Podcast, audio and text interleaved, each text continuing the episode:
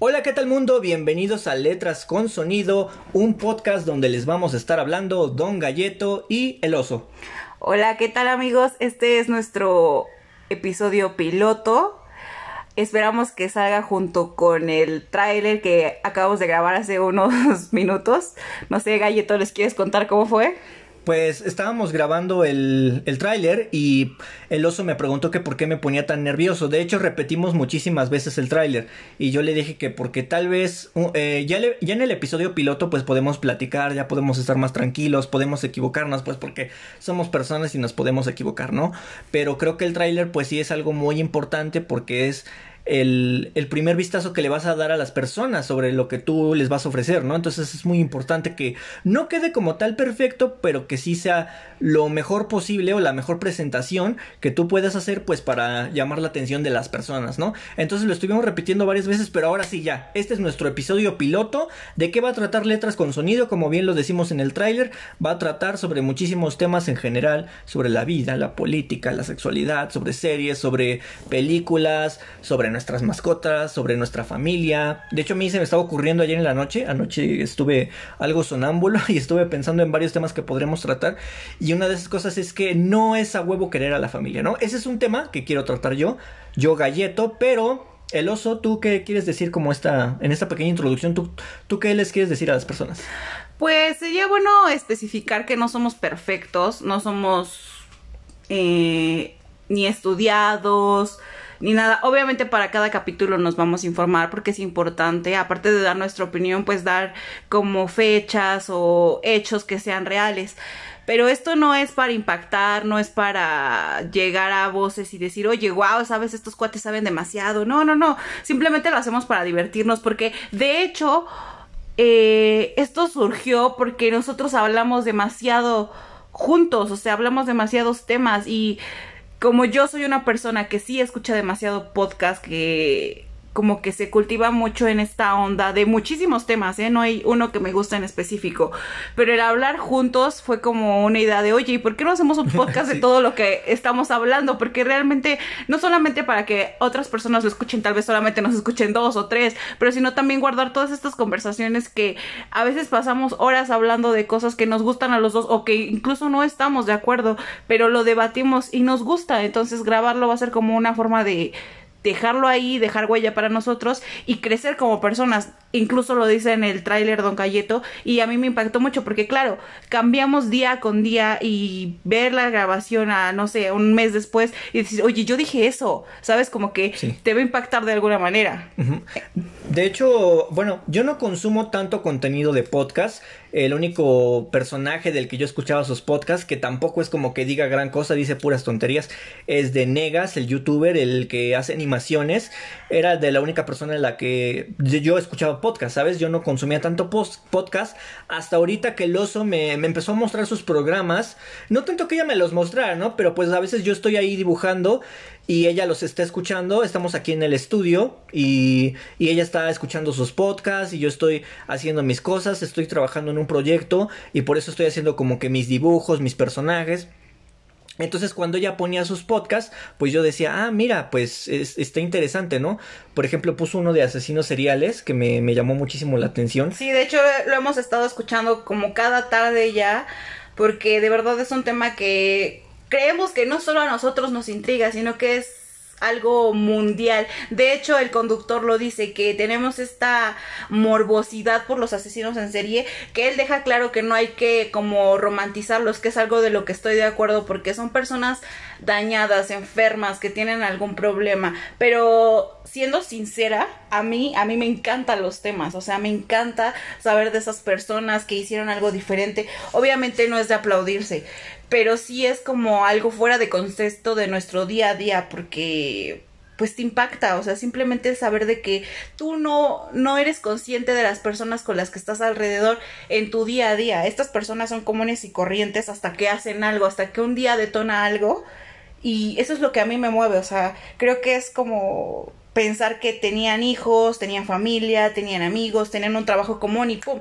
de repente algo pasa y cambia totalmente su vida y se hacen históricos, o sea, los que hemos llevado hasta el momento, todos son como para choquearse de todo lo que hacen. Entonces, a partir de que empezamos a escuchar esto todos los días, surgieron y surgieron más dudas en nosotros. Y él lo puede decir, o sea, Galleto lo puede decir, no solamente escucho podcast de eso, escucho podcast de autoayuda, escucho podcast de miedo, escucho podcast de conspiración, de sexualidad, de mujeres, de hombres, de ciencia, o sea, escucho de todo. ¿Por qué? Porque a mí me gusta de todo, soy una persona que me gusta estar informada de cualquier cosa y me llama la atención. Claro que si un podcast me empieza a aburrir, ya no lo sigo porque no soy una persona de seguir a alguien que no, no me atrapa. Pero si algo me gusta como esto de los asesinos en serie, realmente creo que le dedico tiempo y me gusta, no sé, como compartirlo con Galleto y ya empezar a discutir de algo porque yo soy una persona que tiene que decir sus ideas. Si no las digo, siento que exploto. No sé si te pasa lo mismo. Pues sí, hablando sobre ese tema de aburrir con, de aburrirte de los podcasts, esperemos que con estos cinco minutos que llevemos no, no los estemos aburriendo. Realmente nos estamos introduciendo a nosotros mismos, les estamos explicando por qué estamos haciendo el motivo del podcast, como ya lo dijo el oso, el hecho de que escuchemos eso, el programa de los asesinos en serie nos llama tanto la atención que empezamos a hablar entre nosotros y nos podemos quedar dos horas platicando sobre una sola cosa, sobre un tema o otro tema lleva otro y así y podemos estar platicando pues muchísimo tiempo y eso de los asesinos en serie me llama muchísimo la atención porque es una forma de ver lo inmenso que es este mundo y lo pequeño que es, ¿sabes? O sea, claro o sea, somos tan pequeñitos, somos como hormiguitas en el universo, pero a la vez somos tan grandes. Es decir, ahorita mientras tú estás escuchando esto, mientras yo estoy hablando para ti, hay alguien que está asesinando a una persona. O hay muchos que tienen el pensamiento. Justo el, el conductor hablaba de eso. ¿Cuántas personas pueden estar pensando en este momento y que no lo hacen?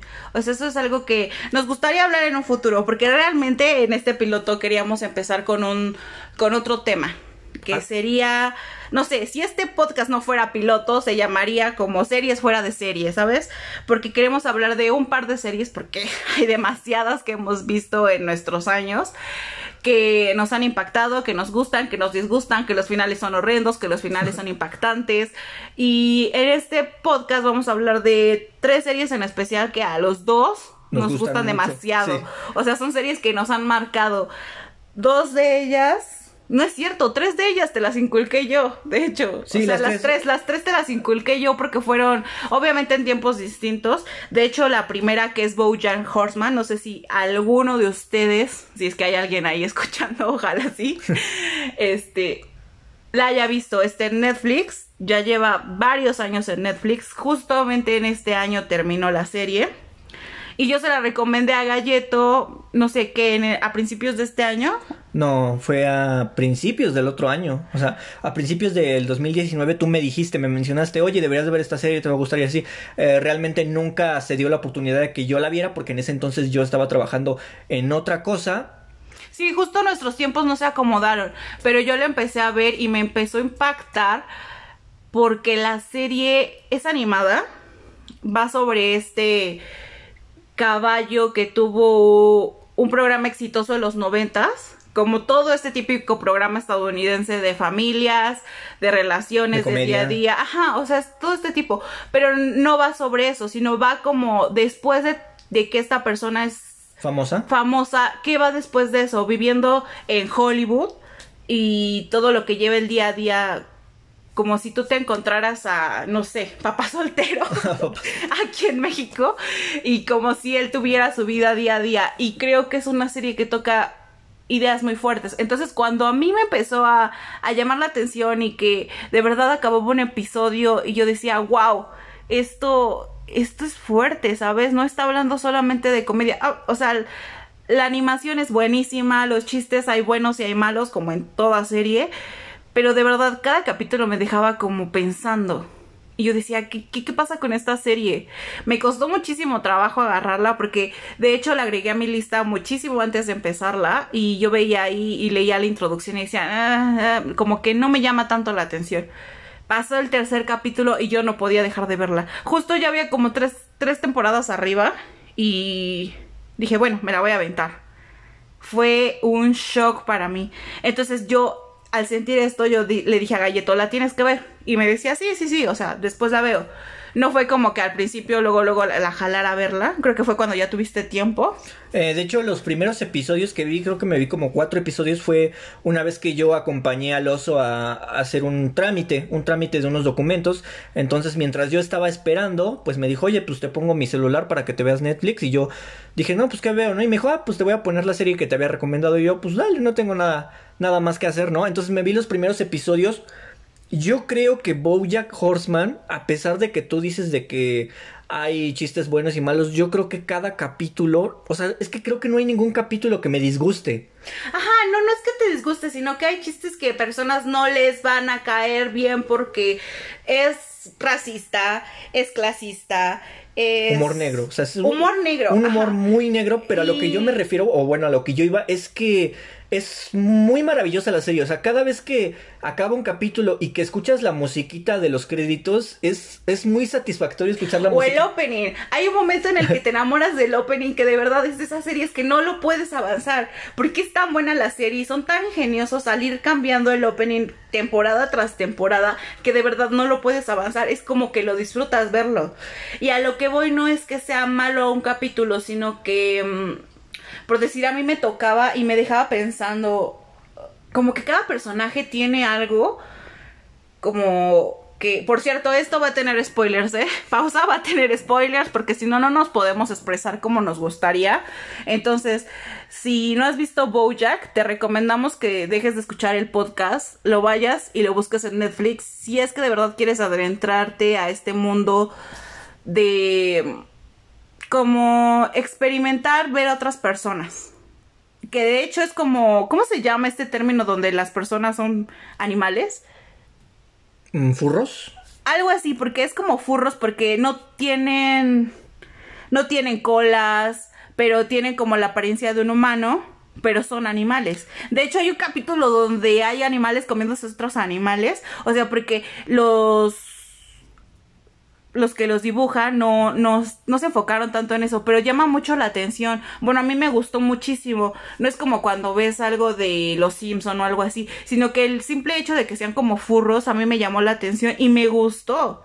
O sea, ¿sabes? Me gustaría pensar que en algún momento los animales pudieron tener algo así, o no lo sé, simplemente me gustó la, la animación. Entonces, a lo que voy es que... Ajá, si te quieres adentrar en esto, deja de escuchar el podcast y ve y velo, porque va a haber muchos spoilers. Y regresando a lo que los personajes a mí me marcan, hay cada personaje que, por decir, hay mucho que me gustaba uno que es el pingüino. No sé si lo recuerdas, creo que Sí. es su repre- re- representante eh, en un momento. Y él marca un, un antes y un después, porque ves la vida de ese personaje y es triste. Entonces, a mí cada capítulo que terminaba en el que mencionaban esto, tristeza, autoayuda, me dejaba pensando. Por eso te digo que no es como que haya capítulo bueno o malo, sino que cada capítulo es fuerte en algún aspecto o le puede tocar una fibra diferente a cada persona. Entonces a ti te puede encantar un capítulo y a mí me puede dejar pensando de, güey, ¿qué pedo? O sea, Sí. así es la serie. O sea, como que hay un capítulo que seguro te va a sorprender. Y hay otro que tal vez te va a sacar de onda y no te va a gustar tanto. Pero, por ejemplo, bueno, hablando de los personajes que más nos gustan, yo creo que uno de los que más me gusta es el señor Peanut Butter, porque me identifico mucho con la relación que tiene con Bojack Horseman, ¿sabes? O sea, el señor Peanut Butter es un perrito amarillo que es muy amigable, que es súper amoroso, que es cariñoso con todas las personas, a todos les cae bien, así lo pintan como el alma, el alma de la fiesta, ¿sabes? O sea, si el señor Peanut Butter está en una fiesta, es el alma de la fiesta. Y la relación que tiene con Bojack Horseman es que Bojack siempre lo está como que apestando, lo está Evitando. evitando, rechazando, o sea, como que el señor Peanut Butter es así de Bojack y yo somos mejores amigos y Bojack Horseman es como de yo odio a este maldito, Entonces yo me identifico con esa relación porque eh, una vez llegué a tener un amigo con el que tuve esa relación así de que él era súper buena onda conmigo, súper cariñoso, súper chido y yo era muy ojete, ¿no? Es la palabra, yo era muy grosero y, en realidad es porque inconscientemente sientes una especie de envidia y no es una envidia mala. O sea, es una envidia de que lo ves tan bien y dices, qué, ¿qué me hace falta a mí para yo estar bien? Porque no necesito su dinero, no necesito sus cosas, no necesito nada de lo que él tiene, pero pues chinga, ¿qué me falta para mí para estar bien así como él, no? Entonces, en un momento de la secundaria yo llegué a tener una relación así con un amigo porque pues él era muy muy amigable, entonces yo a veces incluso lo llegaba a evitar, si veía que él venía en otro pasillo yo me subía por las escaleras o en el receso lo evitaba o simplemente le dejaba de hablar, pero él insistía y insistía y era como el señor Bruno Pares de que no importaba cuántas veces yo le echara mierda, él siempre estaba ahí para mí, para ayudarme, para hacerme sentir mejor. Por ejemplo, cuando cuando el señor Bruno Parer la caga y eh, hace que le den el Oscar a Bojack, cuando le hace creer que se va a ganar el Oscar, o sea, no se lo dan, pero lo nomina, pero en realidad Bojack no está nominado, aún así el señor Bruno Parer, aunque la regó, va a buscar a Bojack y a pedirle disculpas y a decirle, oye, pues no, lo siento, ¿qué está pasando? Y Bojack está en una fiesta todo borracho, hecho mierda, pues porque está muy triste, porque era su sueño ganarse el Oscar, pero aunque el señor Bruno Parer la cagó y aunque sabe que Bojack lo rechaza, aún así va y le da de su ayuda y le da de su apoyo. Por eso, es, esa es la relación que creo que más me gusta. O sea, no tanto la sentimental que tiene con Diane o la que tiene con la princesa Caroline. Creo que la que más me gusta es la relación que tiene con el señor Bruno Parler porque al final de la serie hay un capítulo donde ah porque el señor Bruno Parler siempre le estaba como que insistiendo no de que hicieran un capítulo de cruzados donde se encontraran sus personajes. Ajá, para esto hay que mencionar que el señor Peanut Butter también tuvo un programa. Un programa, o sea, es como el que vino a reemplazar a Bojack después de que tuvo su éxito. Él tuvo un programa y es como el Marco Antonio Regil de México, ¿sabes? Siempre sonriente, siempre guapo con sus lentes. Claro, o sea, y tiene la novia que él quiere, todos le hablan, o sea, es como la persona que vino a reemplazar a Bojack. Bojack así lo ve. Pero el señor Peanut Butter ve como como que Bojack es su ejemplo a seguir. ¿Cuál no es? Porque Bojack es un animal que para nada debería de dar el ejemplo a nadie. y, y, aún así Peanut Butter lo admira, o sea, lo admira y siempre es como, hola amigo, hola esto. Y Bojack es como, creo que desde el primer capítulo lo detesta, o sea, es como que lo ve y es como, ay, aquí está este tipo. O sea, así de mal está la relación y, y llegan a esto de que Ajá, en el capítulo que tú dices casi al final, creo que como que se confrontan. Ajá, se, como que se... No, pero hay un capítulo donde se... Están como en un museo, no, la verdad no, no recuerdo. Hay como un museo, creo que es de las series del señor Peter Parker. Entonces está como que un escenario de la serie del señor Peter Parker. Y Bojack Horseman le dice, ay, creo que por fin se te va a hacer tu sueño de que estemos actuando un programa juntos, los dos personajes. Y el señor Peter Parker se emociona así de, no, por fin vamos a hacer el episodio de Cruzados y así, ¿no? Entonces se meten ahí como al escenario que está ahí de, en el museo. Creo que es un museo, la verdad no lo recuerdo, no lo investigué. Y con respecto a investigar la información, creo que Prefiero no hacerlo porque prefiero mostrarles realmente cómo soy. O sea, yo bien podría armarme un guion, decirles, no, pues este personaje fue creado por este y fue dibujado por este y así. Pero creo que sería, sería algo muy falso, ¿sabes? Es como que cuando, cuando vas a tener una cita con una chica y te pones a investigar cosas para impresionarla porque te la quieres llevar a la cama y solo es eso, ¿no? O sea, como que solo requieres esa información para llevártela a la cama y ya después te vale madres. Entonces, no es orgánico, no eres tú. Ajá, entonces, pues la verdad si quieren saber en qué año salió la serie, quién es el creador, quién es el escritor, quién los animó, pues hay muchísimos videos de curiosidades donde y existe Google, o sea, existe Google. Entonces, la verdad, no recuerdo si es un museo, pero creo que por el éxito que tuvo la última serie del señor Peter Parker, la del papá cumpleañero, creo que hay una especie de museo, si no mal recuerdo, o una especie de festejo al señor Peter Parker, donde está ahí como que una recreación del, del foro donde grababan el programa del señor Peter Parker con sus hijos adoptivos.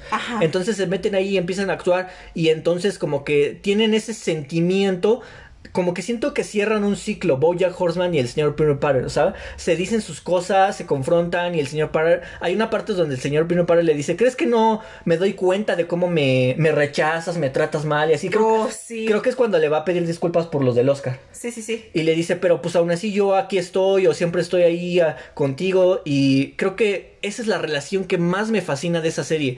O sea, el hecho de que una persona te trate tan bien, pero tú estés tan hecho mierda que no te nazca el tratarlo bien. O sea, estás destrozado, estás triste. Sí, sí, mm, sí.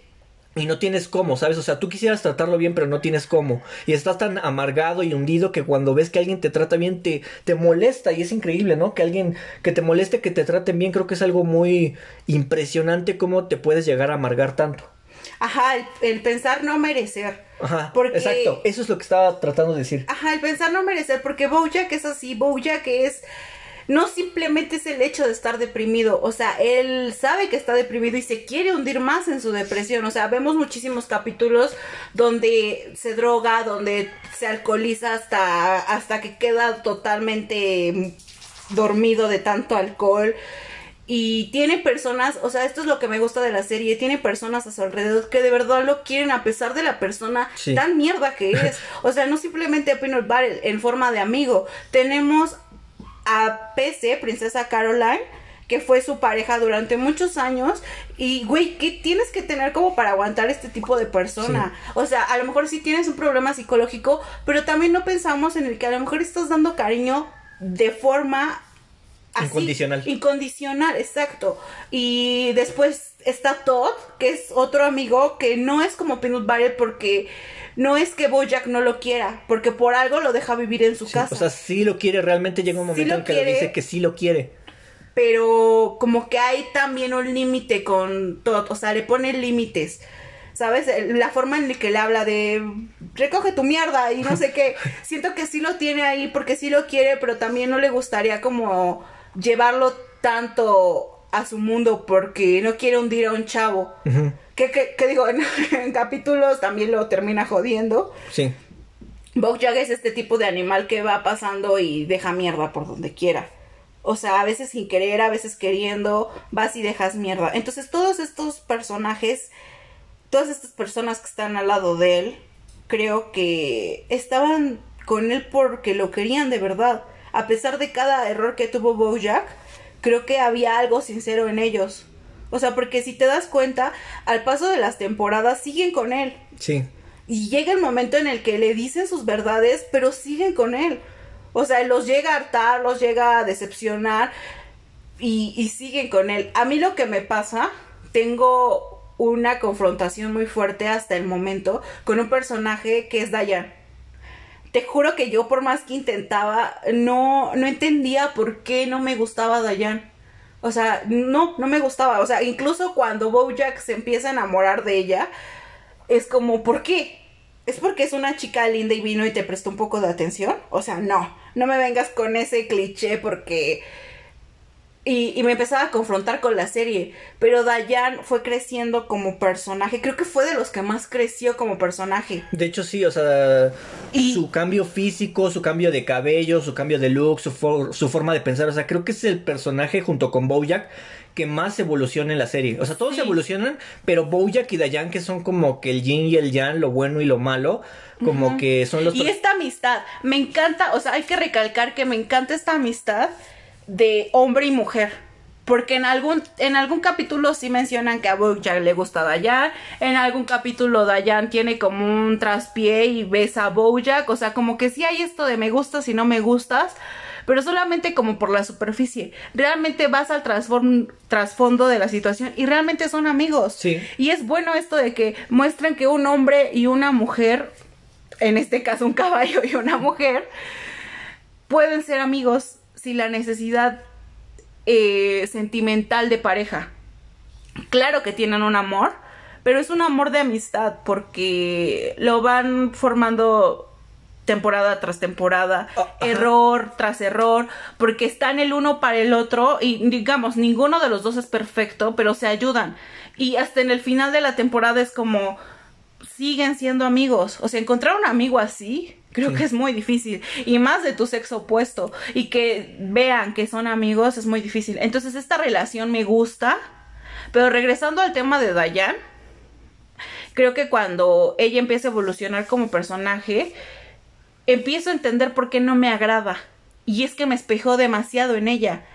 O sea, a lo mejor es mucho decir en este podcast, pero pues seamos realistas, por algo nos gusta la serie, porque te identificas con algunas sensaciones, con algunas actitudes de los personajes y que Dayan fuera tan inestable me, me, me tocaba, ¿sabes? Era como, ¿por qué, güey? ¿Por qué eres así?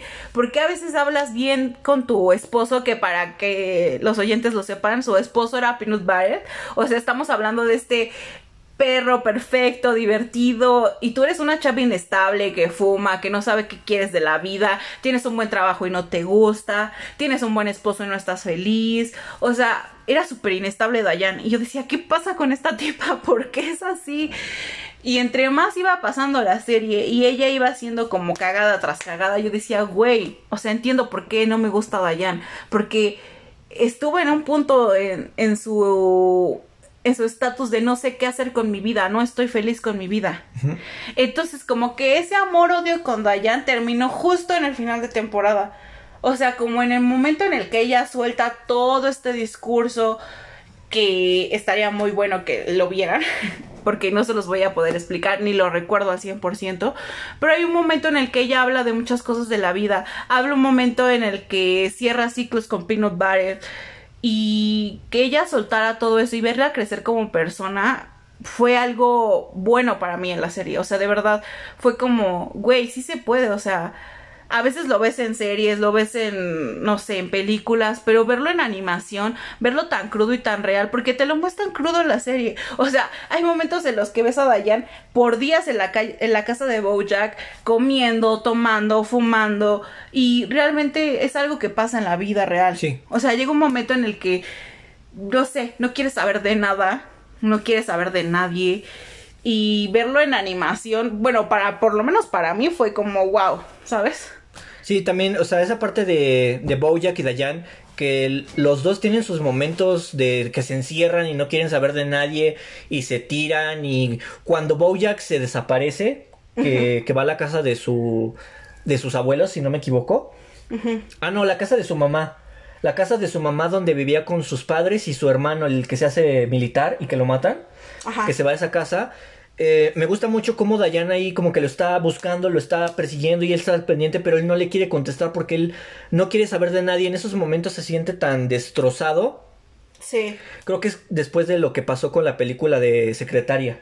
Sí, sí, sí. Que, que le dijeron que lo iban a reemplazar por un robot o que ya toda la por animación, creo que lo iban a reemplazar por animación. Ah, no, de hecho, de, de hecho se entera que lo habían reemplazado por animación después, porque él, él, él abandonó el proyecto, ¿sabes? O sea, él tuvo un altibajo y se fue y no le dio explicaciones a los productores de qué iba a pasar con la película y cuando regresa se entera de que la película ya se grabó, ya todo está editado, ya, o sea, hasta ya se va a estrenar y, Sí, sí, sí. y lo reemplazaron con animación, entonces no quiere saber de nadie y no le contesta las llamadas a Dayan, pero cuando él ya se encuentra listo, cuando él ya se siente listo, la llama, o sea, volvemos al vínculo que tienen Dayan y Boya que no importa qué tan mierda estén uno con el otro, como que siempre se terminan encontrando. Incluso al final de la serie lo vemos que su amistad puede que ya esté un poco deteriorada, pero quieran o no, siempre se terminan reencontrando. O sea, siempre. Sí, hicieron un vínculo que no se va a romper. Es como cuando tienes esa persona que pasa contigo un momento tan fuerte que ya no importa si no la ves por años. O sea, cuando te vuelve a ver, ese vínculo regresa. Sí. Esa conexión la vuelves a sentir, aunque no hayas sabido por ella de años, años, o sea, y que tú hayas hecho miles de cosas, ese vínculo sigue. Entonces, estas cosas que marca esta serie, por eso decimos que es muy fuerte. Sabemos que no es para todas las edades, sabemos que no es para todo tipo de personas en ciertas situaciones, porque marca mucho depresión, marca mucho drogadicción. Tienes que estar en una situación que creo que mm, sea buena, Estable. Por- estable, sí. Porque si tú estás en un momento de depresión o de ansiedad y ves esta serie, te vas a poner peor. Porque Sí, yo- hubo- Bojack, Bojack te hunde, Bojack te lleva al abismo, o sea, Bojack te muestra cómo es estar en el abismo. Ajá, y que puede haber un fondo, más fondo y más fondo. O sea, Bojack siempre está buscando hundirse más. Y en mi experiencia, cuando yo se lo recomendé a Galleto, yo estaba pasando por una serie de situaciones fuertes. Entonces, cuando yo la vi, siendo realista, sí me pegó. O sea, había capítulos que yo decía, wow. O sea, esto está jodido, el mundo está jodido. Sí. Lo dicen en la serie, lo dice tu vida y estás jodido. Pero, ¿saben qué? Lo importante fue que no la dejé de ver. O sea, si un, un episodio me marcaba y me dejaba como triste o me dejaba melancólica, no lo dejaba de ver. Porque el siguiente episodio me mostraba un peanut butter súper divertido, un Sí. Todd haciendo pendejada tras pendejada. Hablemos de Todd. O sea, Todd es un personaje hermoso, hermoso como persona. Quiero un Todd en mi vida. O sea, de verdad es un, un chavo de 25 años que está viviendo en el sofá de Bojack y siempre tiene estas ideas geniales. Siempre es como, vamos a hacer este negocio, vamos a hacer este Halloween en enero. Es genial, es un personaje, es increíble, o sea, te despierta. Creo que es el personaje que te regresa a la vida de que la vida está llena de prueba y error. Ajá, yo creo que por eso lo pusieron con Bojack Horseman, porque es el contraste de Bojack Horseman, ¿sabes? O sea, como que Bojack lo tiene todo y no logra nada. Y Todd no tiene nada y lo logra todo. O sea, Exacto. Y que aunque se equivoque, Todd es como, ah, bueno, mañana tendré otra idea, ¿sabes? Ajá, o sea, cuando sus negocios se van a la mierda, él dice, ah, bueno, pues mañana tendré otra idea o mañana saldrá algo mejor. Por ejemplo, cuando tiene su negocio de los dentistas payasos. Oh, es genial, es genial. E, esos capítulos, todos esos capítulos de los dentistas payasos me encantan. Porque las ideas de Todd son tan bizarras. O sea, ¿a quién se le ocurre que vas a poner a un payaso de dentista cuando a los niños les dan tanto miedo a los payasos? O sea, son dos cosas que aterran mucho a los niños y ponerlas juntas como. Solo a Todd se le ocurriría. O sea, solo Todd es como, wow, ¿sabes? Esto es una buena idea, vamos a hacerlo y no lo piensa, o sea, no le da el tiempo de ver si los pros y los contras, todo lo hace, todo es así, o y sea. Y lo logra. Y lo logra, ajá, y muchos fracasan, pero en el fracaso está la diversión. Y creo que si te das cuenta, conforme van las temporadas, todo toca a cada personaje. Sí. Hay en este momento donde se reúne con Peanut Barrett, que hacen un equipo increíble, súper divertido. Ah, hay una época donde está con Bojack, obviamente. Y está la época donde está con Princesa Caroline, que para mí es mi favorita. Sí, también me gusta Cuando Princesa Caroline lo recoge, lo adopta, digamos algo así, en su casa, es como, wow, ¿sabes? Todd es una persona que no podrías odiar. O sea, por más que se equivoque, por más tonterías que haga, es una persona tan buena, tan transparente, que no la puedes odiar. O sea, es divertidísima y, y aunque él tiene un problema muy importante que marca la asexualidad, es que este programa es increíble. Se los juro, escúchelo atentos, cada personaje tiene algo que decirles. Todo para mí es divertido, no es de mis personajes favoritos, más sin embargo es alguien a quien me gusta ver. Con cada uno de los personajes me gustaba verlo, qué mancuerna hacía.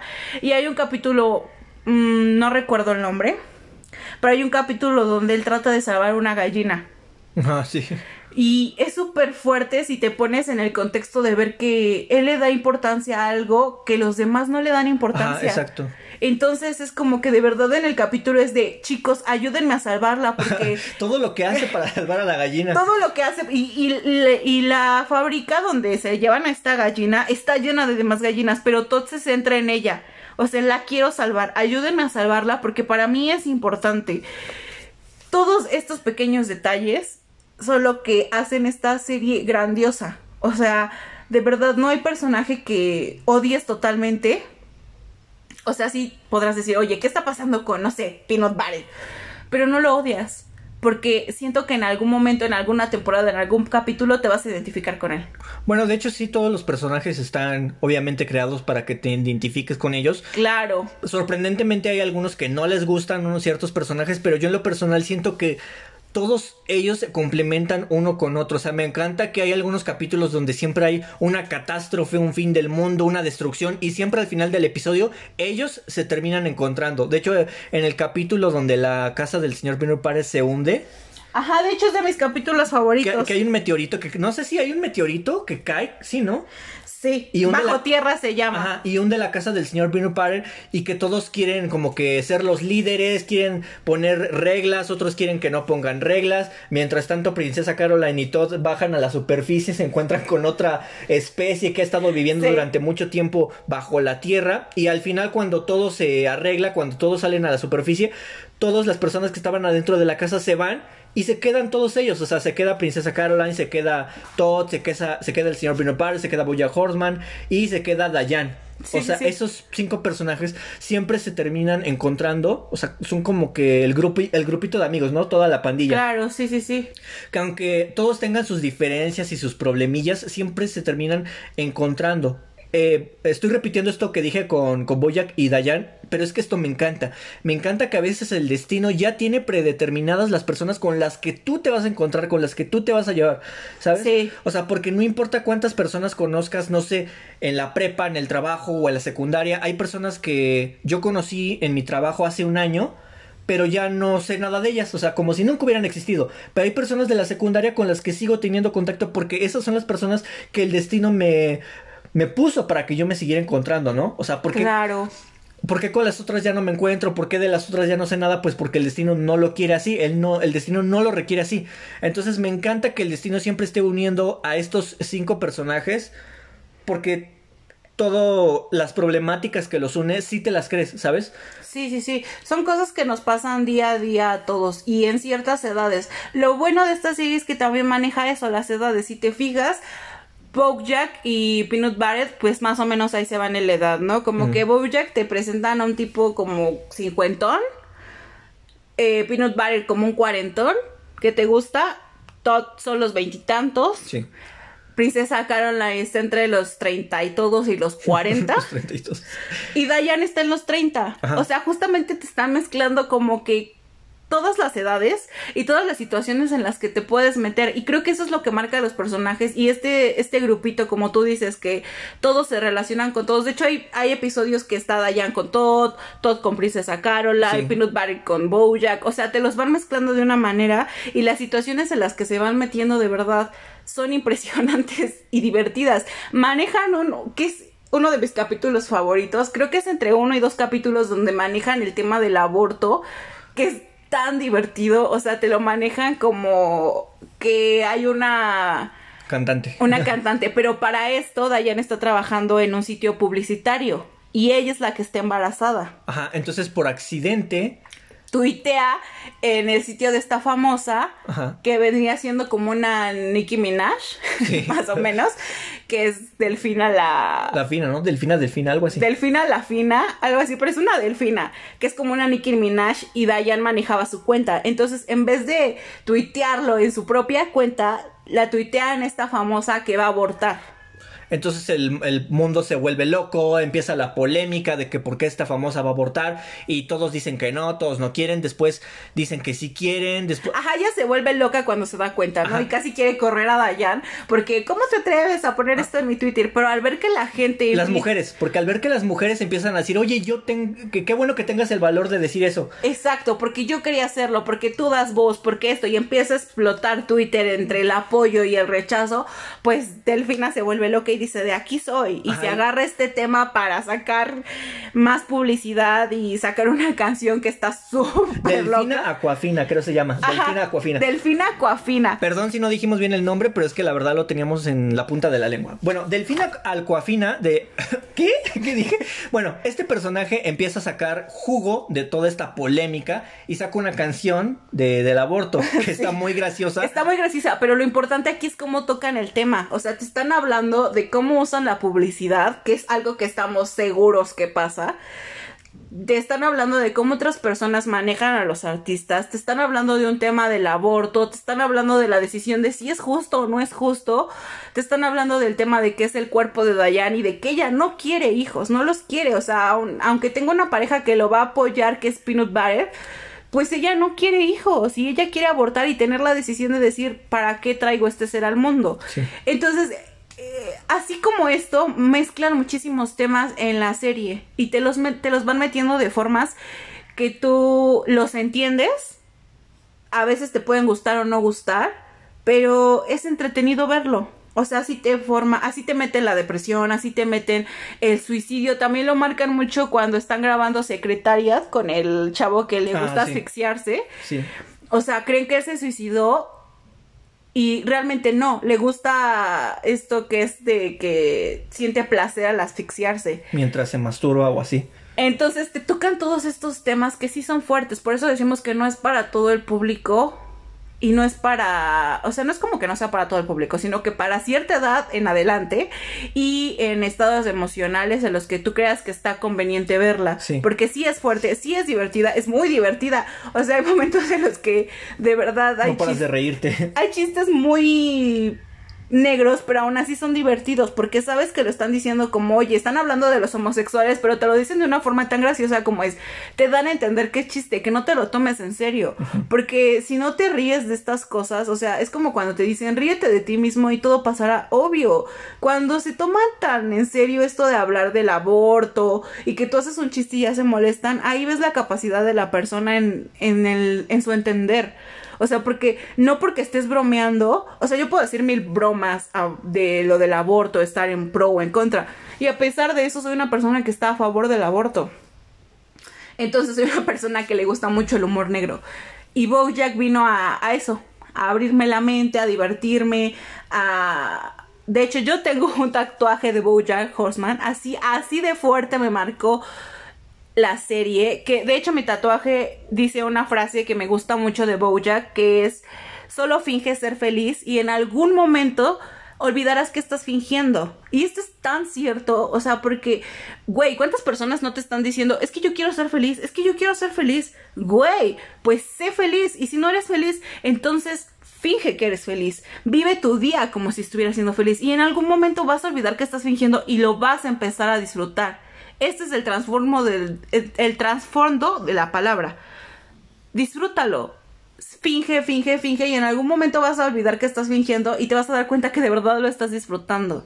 Entonces, el tatuarme fue como, sí, ¿sabes? Yo acabé la serie, creo que acabé la tercera temporada y dije, me voy a tatuar a Bojack. O sea, Bojack fue alguien que me marcó tan fuerte que ni siquiera lo pensé. O sea, a veces pienso tanto en mis tatuajes que digo, oh no, de esta forma, oh no, qué tal, no, tan grande, tan chico. Y cuando algo me impacta, ni siquiera lo pienso. O sea, cuando veo ya lo tengo tatuado. Así de fuerte es la serie. Eh, mi, cambiando un poquito de tema, voy a venir ahora a quién es mi personaje favorito. Obviamente tengo dos personajes favoritos, todos me gustan, pero el principal es Bojack, por algo me lo tatué, ¿no? Me gusta porque por lo que les había dicho anteriormente, creo que te marca tanto las situaciones en las que puedes estar y que él haya estado en el fondo y buscar más fondo, más fondo, más fondo, es algo tan crudo porque no viene alguien y te dice, oye, estoy deprimido. Y me gusta estar deprimido, porque Bojack de verdad hay un momento en el que lo disfruta, en el que no ve algo más allá de su vida que dice, ¿sabes qué? Solo quiere destruirse. Esto es lo mío. Voy a ir por drogas, voy a ir por alcohol, voy a llevar a unas personas, voy a hacer una fiesta y me voy a destruir.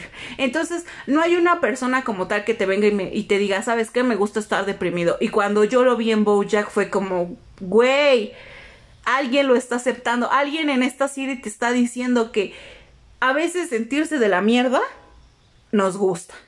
O sea, porque creo que hay un momento en el que alguno de nosotros nos ha gustado estar ahí. Por lo menos en mí, sí, lo puedo aceptar. Por eso es que me gusta Bojack. Y mi otro personaje favorito es Princesa Caroline. A mí me marcó un antes y un después de la temporada 5. Princesa Caroline. Dios mío de mi vida, esa gatita hermosa rosada que soporta a Bojack, que soporta a Todd, que soporta Dayan. Es el personaje femenino que más me ha marcado en la vida. Y lo puedo decir porque me gustan muchísimas personas que hacen personajes femeninos fuertes. Pero que esta serie animada con un gato, que aparte ni me gustan los gatos, me viniera a marcar fue wow. Princesa Caroline es la amiga mamá que todos queremos. la amiga mamá.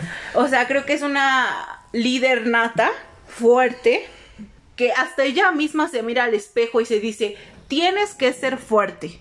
Lo necesitas, tú puedes, tú vas a manejar esto, vas a manejar a un caballo drogadicto, vas a manejar a tu jefe que no respeta tu trabajo, lo cual me encanta porque ella se termina siendo su propia jefa que es algo que me gusta muchísimo del personaje porque me refleja mucho la persona que me gustaría ser. El poder que ella tiene como mujer y que va y maneja todos los problemas. O sea, de hecho, todos los personajes le hablan para resolver sus problemas en algún momento. ¿Sabes? Que le marcan y dicen, tengo esto. Y ella, sí, sí, sí, te mando ahorita, te mando esto.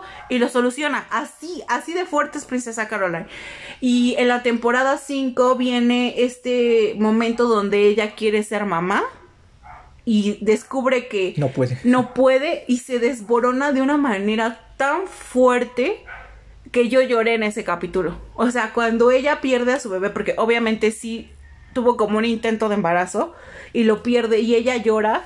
Dios mío de mi vida, yo lloré tanto con ella que fue como, y a mí ni siquiera me gustan los niños, pero ver cómo ella se desboronaba porque lo único que no podía controlar lo perdió. Sí.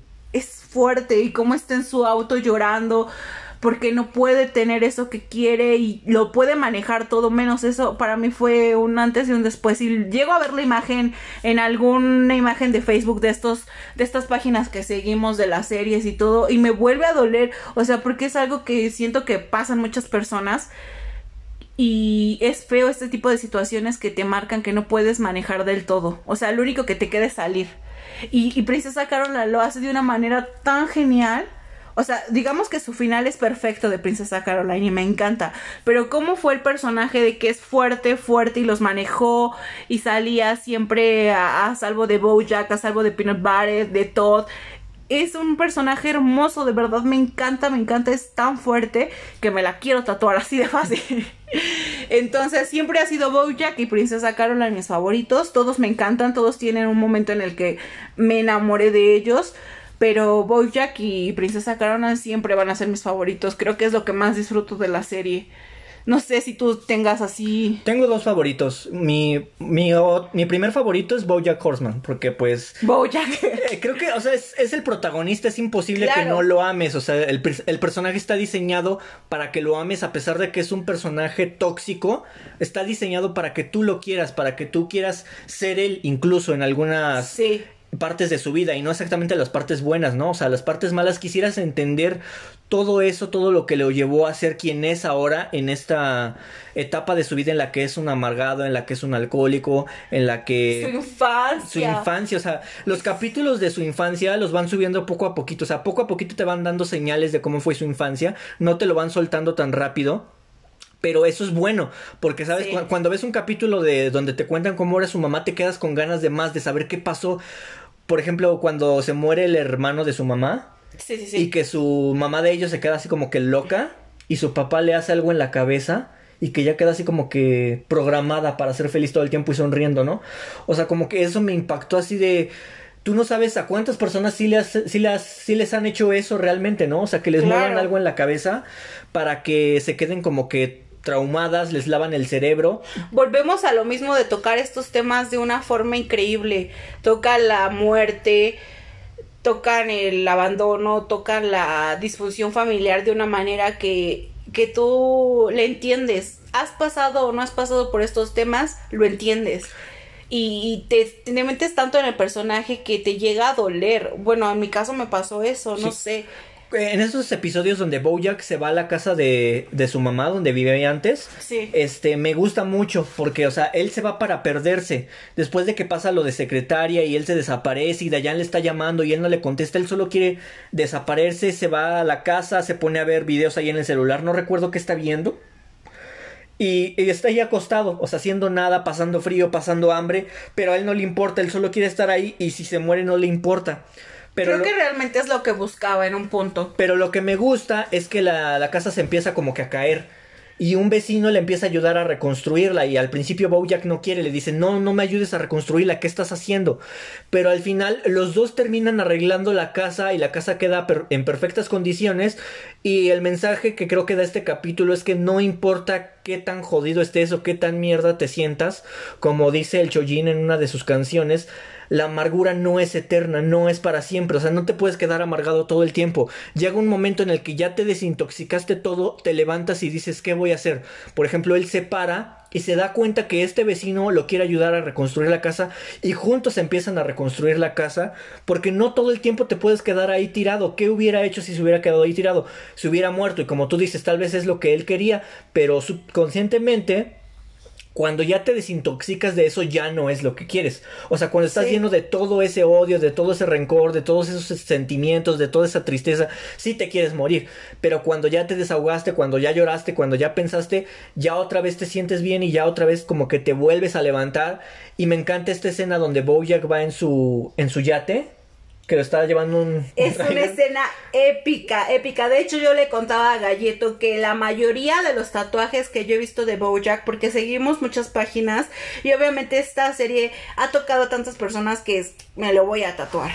Esta escena de la que está hablando Galleto, donde va en el yate, es de la mayoría de las personas que se han hecho el tatuaje, porque creo que es una escena icónica. De hecho, mi tatuaje también está, está basado en esa escena. No es tal cual la escena, pero está basado en ella.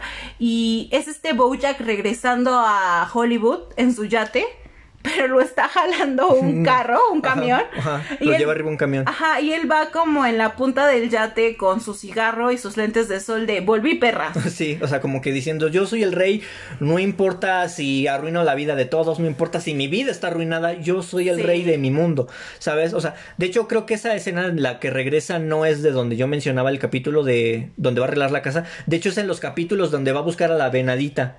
Ajá, sí, sí, sí. Y donde casi tiene sexo con su hija de la Bernadita. Sí, sí, sí. Que no recuerdo el nombre, pero es exactamente en ese capítulo y regresa a Hollywood. De hecho, Diana había estado viviendo en, en su casa. En su casa y regresa. O sea, y ya regresa para encontrar que Diane ya no está ahí, ya está como que más o menos retomando su vida. Y Bojack... Porque pasa esto de que, aunque no estaban juntos, Diane tenía toda la libertad de estar en la casa de Bojack deshaciéndose de toda su mierda con, como les decíamos, alcohol, drogas y depresión, pero llega el momento en que sales. Esta serie te demuestra que pase lo que pase, puedes salir de toda la mierda en la que estés. O sea, es muy fuerte decirlo, pero es la verdad. Esta, esta serie toca esos temas, toca temas fuertes como la depresión, las drogas, la pedofilia, eh, cosas sexuales, racismo, y esto es lo bueno. No, hablamos, no hemos hablado de un personaje muy importante. ¿Quién? Esta. ¿Cómo se llama? Ay, la amiga de Bojack, la que hacía el programa con ella. Ah, Sara Lee. Sara Lee, sí. Güey, Sara Lee es un personaje también súper importante. Eh, no sé por qué no lo habíamos mencionado. No, yo también, o sea, se me fue. Se me bloqueó la onda. Es que realmente Saralín no sale mucho. Pero es alguien muy importante. Es, es un personaje súper importante en la vida de Bojack Horseman y en la serie porque a partir de la muerte de Sarah Lynn, la vida de Bojack Horseman cambia por completo. Sí. Sí, sí, sí. Es creo que cuando Bojack ya sentía que su vida era miserable antes de la muerte de Sarah Lynn pero después de su muerte creo que Bojack ni siquiera se reconoce. O sea, es este Bojack que ya no es que le guste estar deprimido, sino que de verdad tiene una situación tan fuerte que... Incluso trata de ir a un centro de rehabilitación donde pasa un tiempo. Sarah Lynn es un personaje que salía en su show de los noventas, donde ella era una niña, en ese entonces era una niña y Bojack hacía el papel de su padre. Entonces tenían como que este vínculo de padre e hija, pero también conforme va pasando el tiempo te van dando este pistas de qué fue lo que pasó con este personaje. Y Aquí es donde meten el tema de los niños en la actuación en Hollywood y todo lo que sufren alrededor de pues de ser unos niños y estar con esta presión de eres famoso, eres famoso y tienes que hacer esto y tienes que sonreír y tienes que lo otro. Aquí es por lo que les decía que marca mucho la el tema de la pedofilia, del abuso de menores, no solamente el abuso físico, sino el abuso emocional que pueden tener las personas a los menores. Creo que ser un, mm, un niño actriz o actor lo hemos visto en muchísimas partes ahorita en, en Facebook, en Instagram está súper marcado, que es algo que, que destruye a las personas, o sea, que tienen un futuro desastroso. Creo que son pocas personas las que se libran de tener un futuro malo pero en esta serie te lo marcan y ni siquiera te lo, te lo enseñan así como que al principio te van dando pistas igual de todo lo que es este desastre. Lo bueno de Bojack es que como va formando las temporadas, no se olvidan de los detalles del pasado y que te los recuerdan a ti te da a entender cómo va transformando la historia o por qué está pasando esto. Eh, cuando te muestran a Sarah Lynn, ya te la muestran de una manera Lindsay Lohan, digamos. es esta chica que tiene fama, que tiene dinero, pero no tiene amor, no tiene atención de sus padres, no tiene amigos, no hizo lo que ella quería. De hecho, es uno de los personajes más amados, por lo menos yo lo he visto en las páginas. es de los personajes más amados porque no sé, a lo mejor se identifiquen o no se identifiquen con él de alguna manera. Creo que he visto super fanfictions, he visto dibujos, les hace, le hacen cartas, o sea, es como que un, personaje que de verdad marcó demasiado. He visto los cosplay, no sé, es un personaje fuerte porque sufre, porque por más que tú lo intentas, o sea, que tú intentas como ver el lado bueno, no lo puedes ver en Saralín. O sea, es como que siempre es triste, o por lo menos a mí me causaba mucha tristeza. Sí, es muy triste el personaje de Sarah Lynn porque solo quiere destruirse, o sea, ¿sabes? O sea, es incluso más autodestructible que Bojack. Sí. Es peor, es mucho peor, o sea, mientras Bojack está tomándose, o sea, eh, mientras Bojack está borracho, Sarah Lynn está borracha y drogada y cogida. O sea, Sí, sí, Sarah Lynn sí. es un personaje muy tóxico. De hecho, viene como que cuando se juntan, hacen esta explosión de... ha- Hay un, un capítulo donde hasta jalan a toda la fiesta. Ajá, a tener sexo con ellos. Ajá, o sea, hacen como que es... Eh, ellos están teniendo sexo sobre la cobija de Todd. Ajá. Y Todd como que quiere recuperar su cobija y pues terminan ahí cogiendo los tres. Sí, este personaje es muy fuerte, marca muchísimas cosas y su final es triste. Es tan fuerte este personaje que de hecho llega hasta el final de las series ya sin ser existente casi a la mitad de la serie. Ajá. Pero es alguien tan importante para Bojack que lo recalcan de nuevo en el final de la serie y su final hay una escena donde ella dice algunas cosas, hace como un mini monólogo en la escena que es muy fuerte, de verdad es como que si tú pones atención de verdad de lo que ella está diciendo, es como, güey, este mundo es una mierda. De hecho, sí, y ahorita qué bueno que ya llegamos a ese tema de la cena donde salen todos los personajes que ya están muertos y que pues Bojack tiene un vínculo con ellos. Hay que hablar de esa escena ya para cerrar el tema de Bojack Horseman. ¿De qué opinas de ese, capítulo? Sabes, no tanto del final, sino de ese capítulo donde te muestran a un- una fantasía de, que si te mueres te vas a encontrar con esas personas de las que tal vez te querías disculpar o que ellos no se disculparon Pero piensa, contigo. puede ser tu cielo o tu infierno. Exacto, o sea... O sea, y de hecho muchas personas decían que ese capítulo hubiera sido perfecto como final. A mí me hubiera gustado mucho que ese capítulo fuera el final, porque, o sea, Es te- muy triste, es muy triste la llamada final, es muy triste. A mí por, yo creo que por eso no me hubiera gustado que hubiera sido el final, porque hablando de final final, cuando él termina la, la llamada con Dayan, o sea, pensar que así es su final de Bojack no me hubiera gustado. Creo que no hubiera sido justo porque hubo un momento en el que de verdad él lo intentó, o sea, él lo intentó y creo que todos tenemos derecho a equivocarnos y y simplemente no me hubiera gustado que fuera el final. Me gusta la representación de que estén todas esas personas importantes para Bojack porque creo que te recuerda cada momento que lo marcó a él. Entonces, que ellos hayan estado en esa escena fue genial. No me gustó como final porque para mí el, el capítulo final fue perfecto. En mi caso me gustó como que fuera un final abierto. Y la última plática de Dayan y de Bojack que hubiera sido en una azotea, que hubieran estado hablando como en el final de la primera temporada, fue como algo de wow, ¿sabes? Puedes estar en un puedes estar en una situación con diferentes estados de ánimo, con diferentes años. No sé, eso me gustó, por eso me gustó ese final. A mí me hubiera gustado más el otro, ¿sabes? Porque nos habían presentado un personaje tan tóxico que muchas veces intentó levantarse pero que no lo lograba y que al final se reuniera con esas personas que amó, que odió, que no soportaba, que, que quería ver muertas y que cuando se murieron se arrepentía de sus Sí. sentimientos y que al final se terminara muriendo escuchando la voz de Dayan que es la persona que ya habíamos dicho con la que tiene un gran vínculo igual que con estas personas que estuvieron en la cena me hubiera gustado a mí mucho ese final porque es el personaje que te estaban presentando un personaje que por más que lo intentó toda su vida jamás logró salir de ese agujero en el que se metió aunque de hecho realmente no es que se haya metido, realmente es que él nació en el agujero. O sea, desde su infancia, sus padres, la forma en la que lo trataban, las personas con las que trabajó, cómo los traicionó desde el principio. O sea, él nació Sí. en el agujero y nunca pudo salir. Me hubiera gustado ese final, creo que hubiera sido un final muy épico para la serie, porque te están dando a entender que el personaje, por más que se esforzó, por más que se arrepintió, perdón que lo esté repitiendo, pero realmente me, me hubiera gustado mucho que ese fuera el final. Y ya después ver el otro capítulo donde ya se van a la boda de Princesa Carol y ahí más o menos conviven y como que todo tiene un encuentro con Bojack y se perdonan. La verdad yo lo sentí muy forzado, pero sí, o sea, sí me gustó, pero lo sentí muy forzado.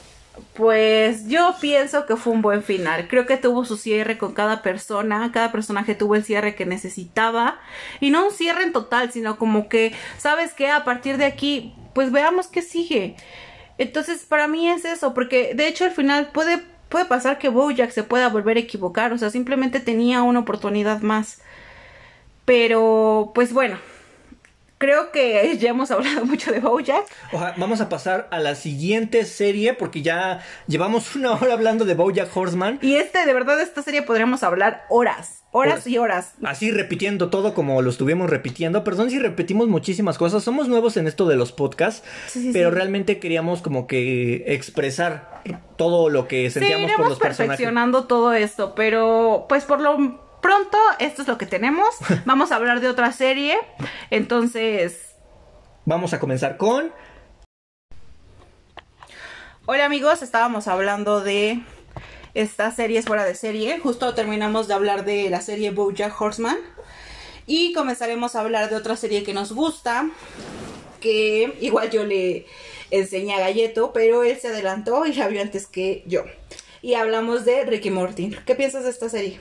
Ricky Morty me gusta porque trata sobre todo este rollo que a mí me encanta sobre el multiverso y las infinitas realidades y posibilidades que puede haber en este cosmos, ¿sabes? O sea, el universo es tan grande que muchas veces el hombre ya sea en películas, ya sea en pinturas, ya sea en series, ya sea en cómics, ha tratado el tema de las infinitas realidades. Y en Ricky Morty se habla muchísimo de esto, ¿sabes? Incluso hay una ciudadela donde conviven todos los Ricks y todos los Mortys de todas las realidades. Eso me encantó, me fascinó. Y más por el hecho de que hay un Morty que es malvado. Sí. Y sabes que, bueno, todavía no comenzamos a hablar como tal de la serie, pero hablando sobre este Morty malvado, ¿sabes qué estaba pensando yo? O sea, en la serie nos van introduciendo que Rick siempre está traicionando a Morty, siempre le está mintiendo. Ya ves ese capítulo donde tiene guardados sus recuerdos que le borra y que los edita. Buen capítulo. Y que algunos recuerdos son muy crueles, ¿sabes? O sea, y se los quita a Morty sin que él lo sepa.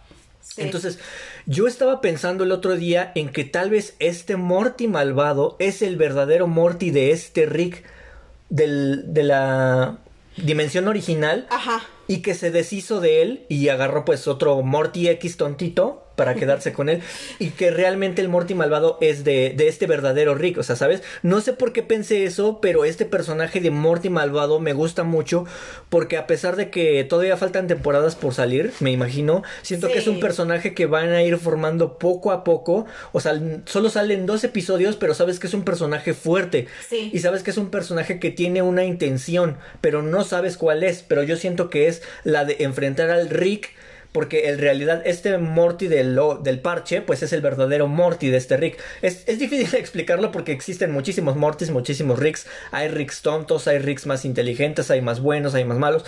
Pero bueno, ¿qué es Rick y Morty? Explícanos, Oso.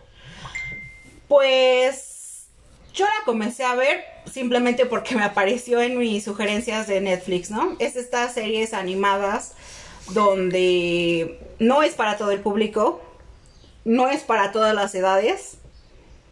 Y creo que eso es peligroso. Hablando de eso, la animación puede ser un poco peligrosa, ¿sabes? Uh -huh. Porque, bueno, nosotros ya estamos en una edad adulta, pero no sé qué hubiera pasado si yo en una edad más pequeña, como 11, 12 años, hubiera visto esta animación. ¿Y qué tal si me llama la atención por ¿Por qué es animación? ¿Por qué es color? Porque... No, pero ¿sabes qué? Perdón que te interrumpa, pero yo creo que no. No hubiera pasado nada malo, porque si tú lo recuerdas, nosotros, teniendo una edad muy pequeña, crecimos viendo La Casa de los Dibujos. Bueno, sí. Que es una serie muchísimo peor que Bojack Horseman, muchísimo peor que Ricky Morty. O sea, eh, La Casa de los Dibujos como tal no tiene un mensaje que dar, solo es sexo, drogas, alcohol, burla, racismo, burlas al misógino, al feminis, a las feministas, o sea, es una completa burla a todo. Bueno, pero es que hablamos de que todas las personas son diferentes. Ajá, o sea, puede ser eh, estas animaciones que te hablan sobre drogas y alcohol pueden ser peligrosas pero dependiendo a qué niños se las muestres. Si se las muestras a niños que desde muy pequeños su madre se iba a trabajar y ellos tuvieron que como que vérselas así solitos como nosotros pues como que ya están preparados para ese tipo de temas no como, como que ya han visto cierta parte de la vida y ya están preparados para cierto tipo de temas. Pero si son niños que están súper mimados que su mamá todo el tiempo está con ellos que solo les ponen programas infantiles, o sea, como que no van a estar preparados, porque pues a nosotros nos ponían películas así como que, no sé, ¿cómo realistas. realistas, esta película que no me acuerdo, Nicotina.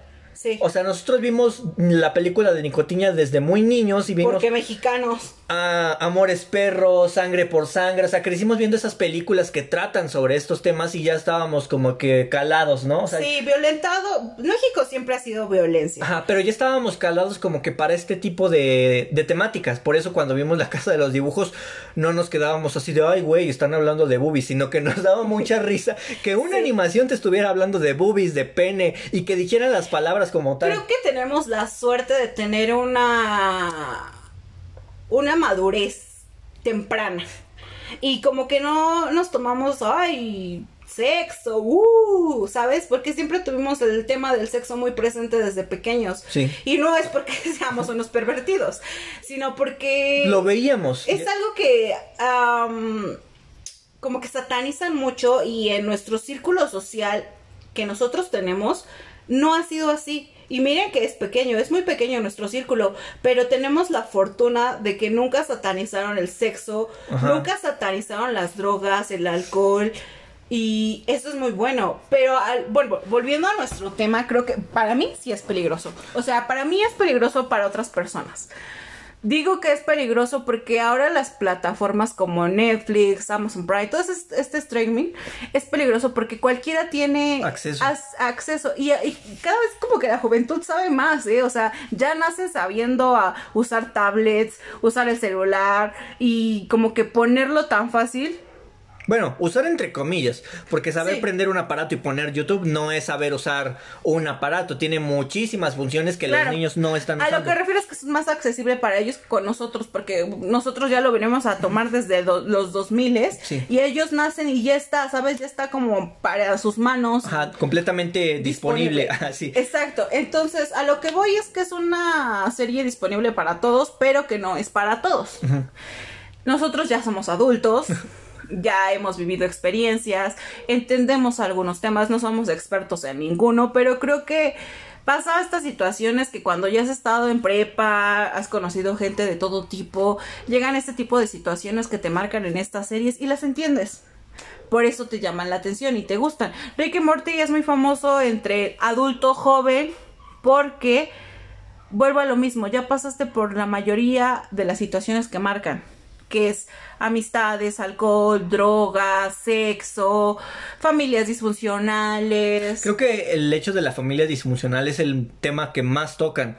¿Sabes? Sí, sí, sí, Porque eh, Jerry y su esposa se quieren estar divorciando, tienen problemas el abandono de Rick con su hija, o sea, es el tema como que más fuerte hablando de la de adultos. Hablando de adultos, creo que es de los temas más fuertes porque de hecho Jerry siempre se lo está recalcando a Rick que la abandonó, que la abandonó, que la olvidó. Y y ella siempre está como que sí, papá, te acepté, pero aún me duele que me hayas dejado. Sí y este conflicto que ella tiene de ser veterinaria y que siento que en algún punto quiso ser cirujana de humanos. Pero no pudo. Ajá. Siento que la marca mucho. Y el haber salido embarazada tan joven, porque ellos lo dicen que estaban en la universidad. Mm, sí. Y bueno, no, creo que fue desde la preparatoria, ¿no? Sí, ¿no? Porque ella creo que tenía 16, ¿no? Sí, desde la preparatoria Jerry le embaraza y cosa que Rick nunca lo pasa por alto, o sea, y no se lo perdona. Siento que Rick tenía como esta visión de que su hija iba a poder llegar muchísimo más lejos. Y Jerry le llegó a arruinar la vida. Ajá, pero en cierto punto Rick también se siente responsable, porque siento que fue en el momento en el que él decidió como alejarse. O sea, no sé si ya no veía esperanzas en Beck. ¿Sí se llama así? Sí, creo que sí. Eh, y alejarse. Bueno, pero volvamos a esto de que marcan esta disfunción familiar y viene este Rick a como a sacar de sus casillas a todos, porque realmente el alejar a Morty para él, para sus aventuras, siento que marca a cada personaje, ¿sabes? O sea, como que solo haya jalado con él, es también algo muy fuerte. Y a mí me gusta la serie, me gusta, pero aún siento que me falta algo. O sea, no me he enamorado del todo.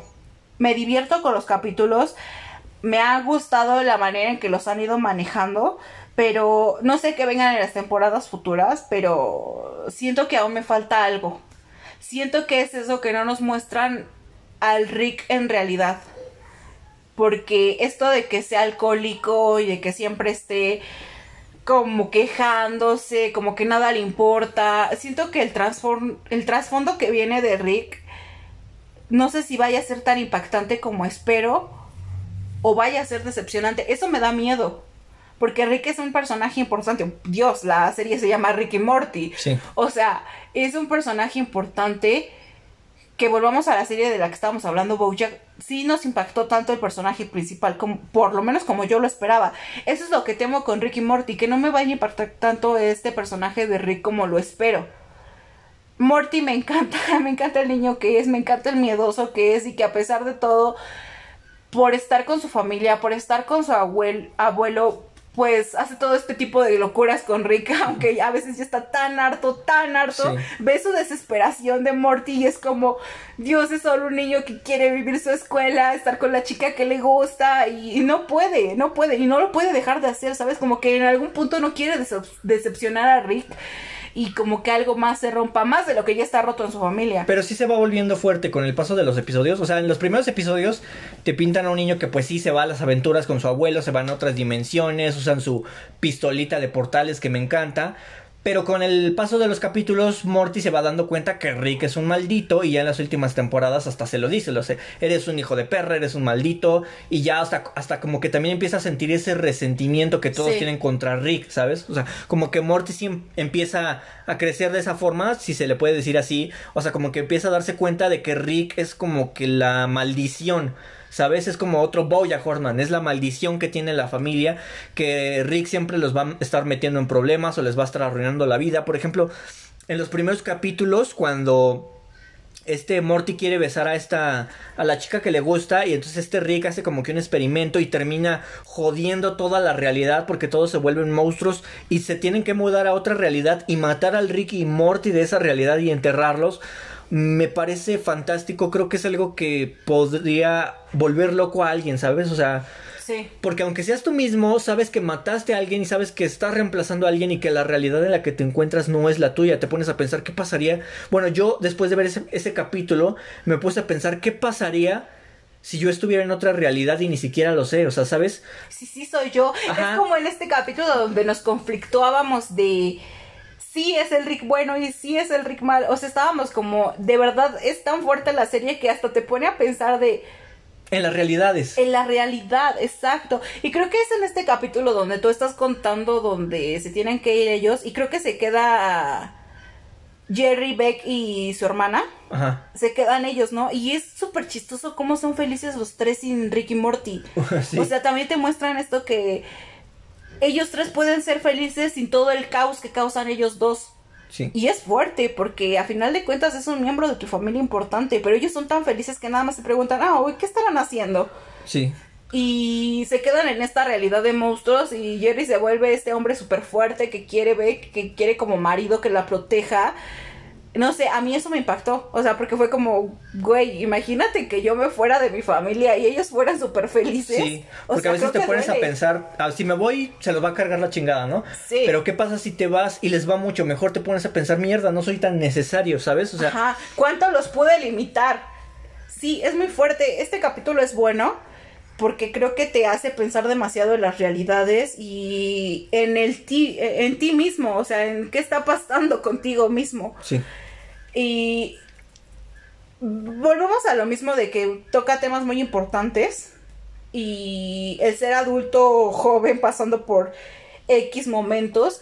El ver esta serie es refrescante, pero también es como un poco choqueante al momento de ver temas tan fuertes como el alcoholismo de Rick. A mí me impacta mucho el alcoholismo de Rick porque ves cómo él toma para olvidar, cómo toma para estar como anestesiado en esta realidad, porque él ha visto tanta, él mismo lo dice, él ha visto tantos mundos, tantos universos y ha visto todo lo que podemos hacer, o sea, cómo destruimos mundos, como siempre cometemos los mismos errores, o sea, como que está cansado del día a día, entonces como siempre está anestesiado. Como que él ya solo existe, ¿sabes? O sea, todo el tiempo, como tú lo dices, se ve anestesiado, se ve borracho, se ve como que confundido, pero aún así pues él sabe lo que está haciendo, pero no le importa, ¿sabes? O sea, no le importa si destruye una realidad porque sabe que se puede mudar a otra, porque sabe que hay infinitas realidades. Ajá, pero esto de mudarse a otra y a otra y a otra es como volver a lo mismo.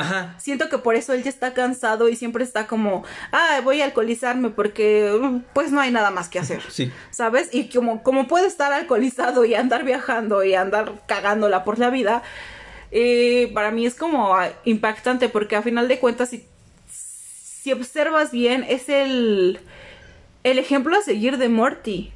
Y él es consciente, es un chico consciente, porque sabe que está haciendo mal en algunas ocasiones y se lo dice, pero aún así es la persona que está día a día con él y que esté alcoholizado la mayoría del tiempo es algo que sí impacta. Y fuera de eso, hablando de mis capítulos favoritos, estaba yo retomando el de la invasión canina. Creo que es un capítulo que me encantó. Creo que de hecho es el segundo de la temporada 1. Pero me encanta el concepto que le dan de que en cuanto le dan un poco de poder a un ser, en este caso los perros, son más inteligentes que los humanos siempre pueden, más que nosotros. Bueno, fue lo que a mí me gustó porque en cuanto ellos empezaron a darse cuenta de lo que nosotros les hacíamos a ellos, como excluirlos, como tenerles un lugar exclusivo donde orinar, como castigarlos, y entonces estos canes empiezan a dar cuenta de todo lo que hacemos nosotros por ellos y empiezan a, a hacer una rebelión. Y Rick le da como un poco de inteligencia con un como sombrero o no sé. un casquito. Un casquito. Y es muy sorprendente todo lo que empieza a hacer Pickles. Y que se empieza a dar cuenta de que la raza humana somos una mierda. Porque es la verdad. O sea, eso, por lo menos a mí eso me muestra en el capítulo. Que somos una mierda en cómo los tratamos a ellos. Y en cómo hacemos nosotros mismos las cosas. No sé, bueno, no sé si tú tengas algún capítulo en especial que te guste. Eh, mi capítulo favorito es donde. Es el que te dije la otra vez. Donde Rick engaña a Morty para hacerle creer que su idea que quiere vender a Netflix no es tan buena, ¿sabes? Ajá, sí, sí, sí. Hay un capítulo donde Morty pues está escribiendo un guion para Netflix y quiere vender pues esa idea de esa película, ¿no? Que es de como de acción y de robos y de traiciones y de giros de trama. Entonces como que cuando Morty se empieza a a centrar en este guion que él está haciendo, ya no le presta atención a Rick. Entonces como que Rick hace todo un plan bien perfectamente elaborado para arruinar los planes de Morty y echarle a perder todo. Pero o sea, como que no te lo esperas. O sea, hay tantos giros en el capítulo y tantos y tantos y tantos que tú te quedas así de qué está pasando. O sea, ya, ya ni siquiera es creíble que haya tantos capítulos. Sí. Pero al final cuando te dicen la razón del por qué hubo todos esos giros, como que dices, ah, no manches, o sea, sí estuvo cagado, o sea, sí hubo como que es, es un chiste largo, súper largo, pero que al final cuando llega el último chiste, pues sí te hace reír y sí te hace entender esto de que, pues Rick puede hacer cualquier cosa que se proponga, ¿sabes? O sea, hace que un robot crea que lo va a traicionar y que él lo traicionó a él, pero en realidad eso es una farsa y todo es una completa farsa en ese episodio, solo para que Morty se sienta, se sienta triste, se sienta como que defraudado, no venda su guion y le vuelva a prestar otra vez atención a Rick. Eh, creo que a veces las personas tenemos mucho ese poder de que sabemos de que, por ejemplo, no sé, si tú me dejas de prestar atención, supongamos, y yo te dijera algo malo que sé que te va a hacer sentir mal, o sea, las personas tenemos ese poder de hacer sentir mal a las personas solo con tal de nosotros bien, estar bien con nosotros mismos y de que tú me vuelvas a prestar esa atención. Creo que me gusta mucho ese capítulo por eso. Sí, sí, sí. Nos muestra esta temática de que necesitamos el siempre estarle lanzando nuestras ideas a otros o tener esta compañía como que realmente nunca no no podemos estar solos. Y no lo queremos aceptar. Exacto, es difícil acep- aceptar que no queremos estar solos porque de verdad necesitamos a alguien en estos momentos como Rick que está mal emocionalmente. O sea, lo puedes ver tú, lo puede ver la audiencia que está mal y Rick y Morty es su única compañía. Entonces, en el momento en el que Morty le deja de poner atención, así tenga otras opciones Rick de irse a otro multiverso y todo, Morty es Morty y lo necesita con él porque siento que si ya no hace las cosas con él ya no tienen sentido para, Sí. para Rick. Ajá, porque como en todas las dimensiones, todos los Ricks tienen su Mortis y él pierde el suyo. Esto es gracioso, como en todas las dimensiones cada Rick tiene su Morty, Ajá. o sea, no tiene su Jerry, no tiene su Summer, tiene su Morty, ajá. o sea, es solo el equipo perfecto. Perfecto. Ajá. Y al momento de Morty querer hacer algo independiente, fuera de las garras de Rick, eh, él se hace todo esto impresionante para poder tenerlo de nuevo con él, aunque es algo egoísta, la verdad. O sea, siento que yo vuelvo a lo mismo de que Morty tiene que buscar la manera de no deshacerse de Rick, sino como que en algún punto debe demostrarle que él tiene que seguir con su vida, porque nos muestran un adolescente. O sea, y están viviendo en esta época donde pues él deja su escuela, deja todo por estar con Rick. ¿En qué momento se va a acabar esto? Sí. O O sea, es increíble cómo está en una etapa de su vida en la que debería de estar aprendiendo matemáticas, su historia. Y viviendo el día a día de un adolescente. Ajá, pero en realidad se va a otros universos donde a veces su vida depende de un hilo, está Sí. al borde de la muerte. O muere. O muere, o muere repetidas veces, o ve su muerte, o su familia muere. Y llega a estar tan estresado, tan frustrado y odia a Rick. Entonces, es. eh, Morty es un personaje que, a pesar de que lleva todo esto sobre sus hombros, aún así todos los días se levanta con la esperanza de hoy voy a ir a la escuela y hoy le voy a hablar a Jessica, creo que se llama, Sí, la Jessica. chica, se llama Jessica y le voy a conquistar. Pero pues nunca puede porque siempre llega este Rick y la, la caga, la caga. Sí, sí, sí. Ese tema fuerte de, de que son este, este dúo dinámico que te muestran en la serie, creo que también es el trasfondo es de que tienen problemas emocionales los dos. Te digo que siento que va a haber una culminación donde Rick pare todo. Yo digo, yo insisto en esto de que el Rick, Mor- el Morty malvado es el verdadero Morty de este Rick. Pero ¿te imaginas cuánto daño ya le ha hecho Rick como para llegar a este punto de ser un Morty malvado? O si de que esté planeando algo así. O sea, realmente le ha tocado, le ha jodido la vida. En dado caso de que sea ese, la que verdad, no, ¿no? que no, también no podemos olvidar la- los momentos padres donde Rick hace cosas por él, donde le compra la, la robot, este, Sexual.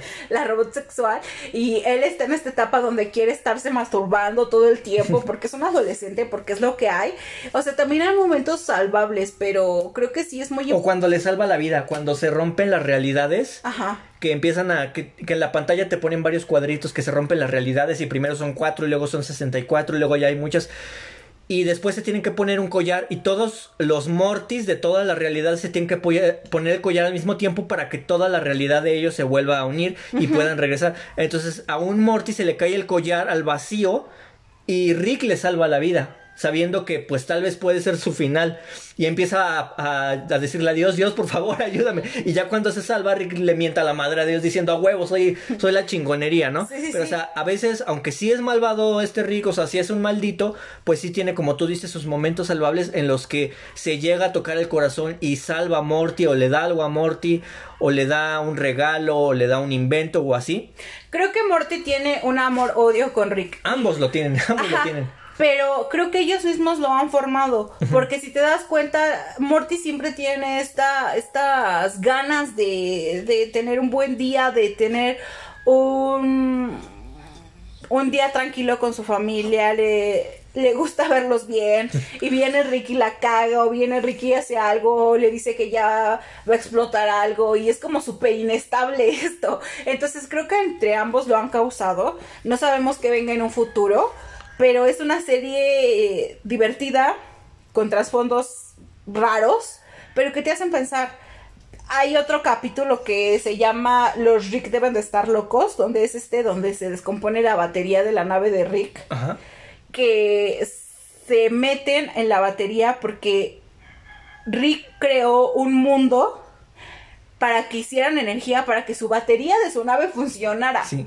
O sea, y este capítulo me encantó porque de verdad me puse a pensar, güey, ¿qué tal si nosotros somos invento de algo más grande que nosotros? Ajá, o sea, ¿qué tal si nosotros somos una colonia de humanitos que andamos ahí y alguien mucho más grande nos está observando y somos sus pues sus mascotitas, ¿no? Somos como su Sí. hormiguero. O sea, te pone a pensar porque de hecho se meten cuando se meten en este mundo se meten dentro de otro mundo Ajá, y se meten da de- cuenta que estos Ricks crearon otro, otro, otro mundo más Bueno, no, pequeño. no son ricks, son como que una especie. Bueno, son, pero Rick los creó, o sea, son esta colonia, o esta especie que creó otra colonia más pequeña para que esta colonia más pequeña le diera energía a esta colonia, que le da energía a la nave de Rick, o sea, y así van formando colonia tras colonia para darse energía mutua.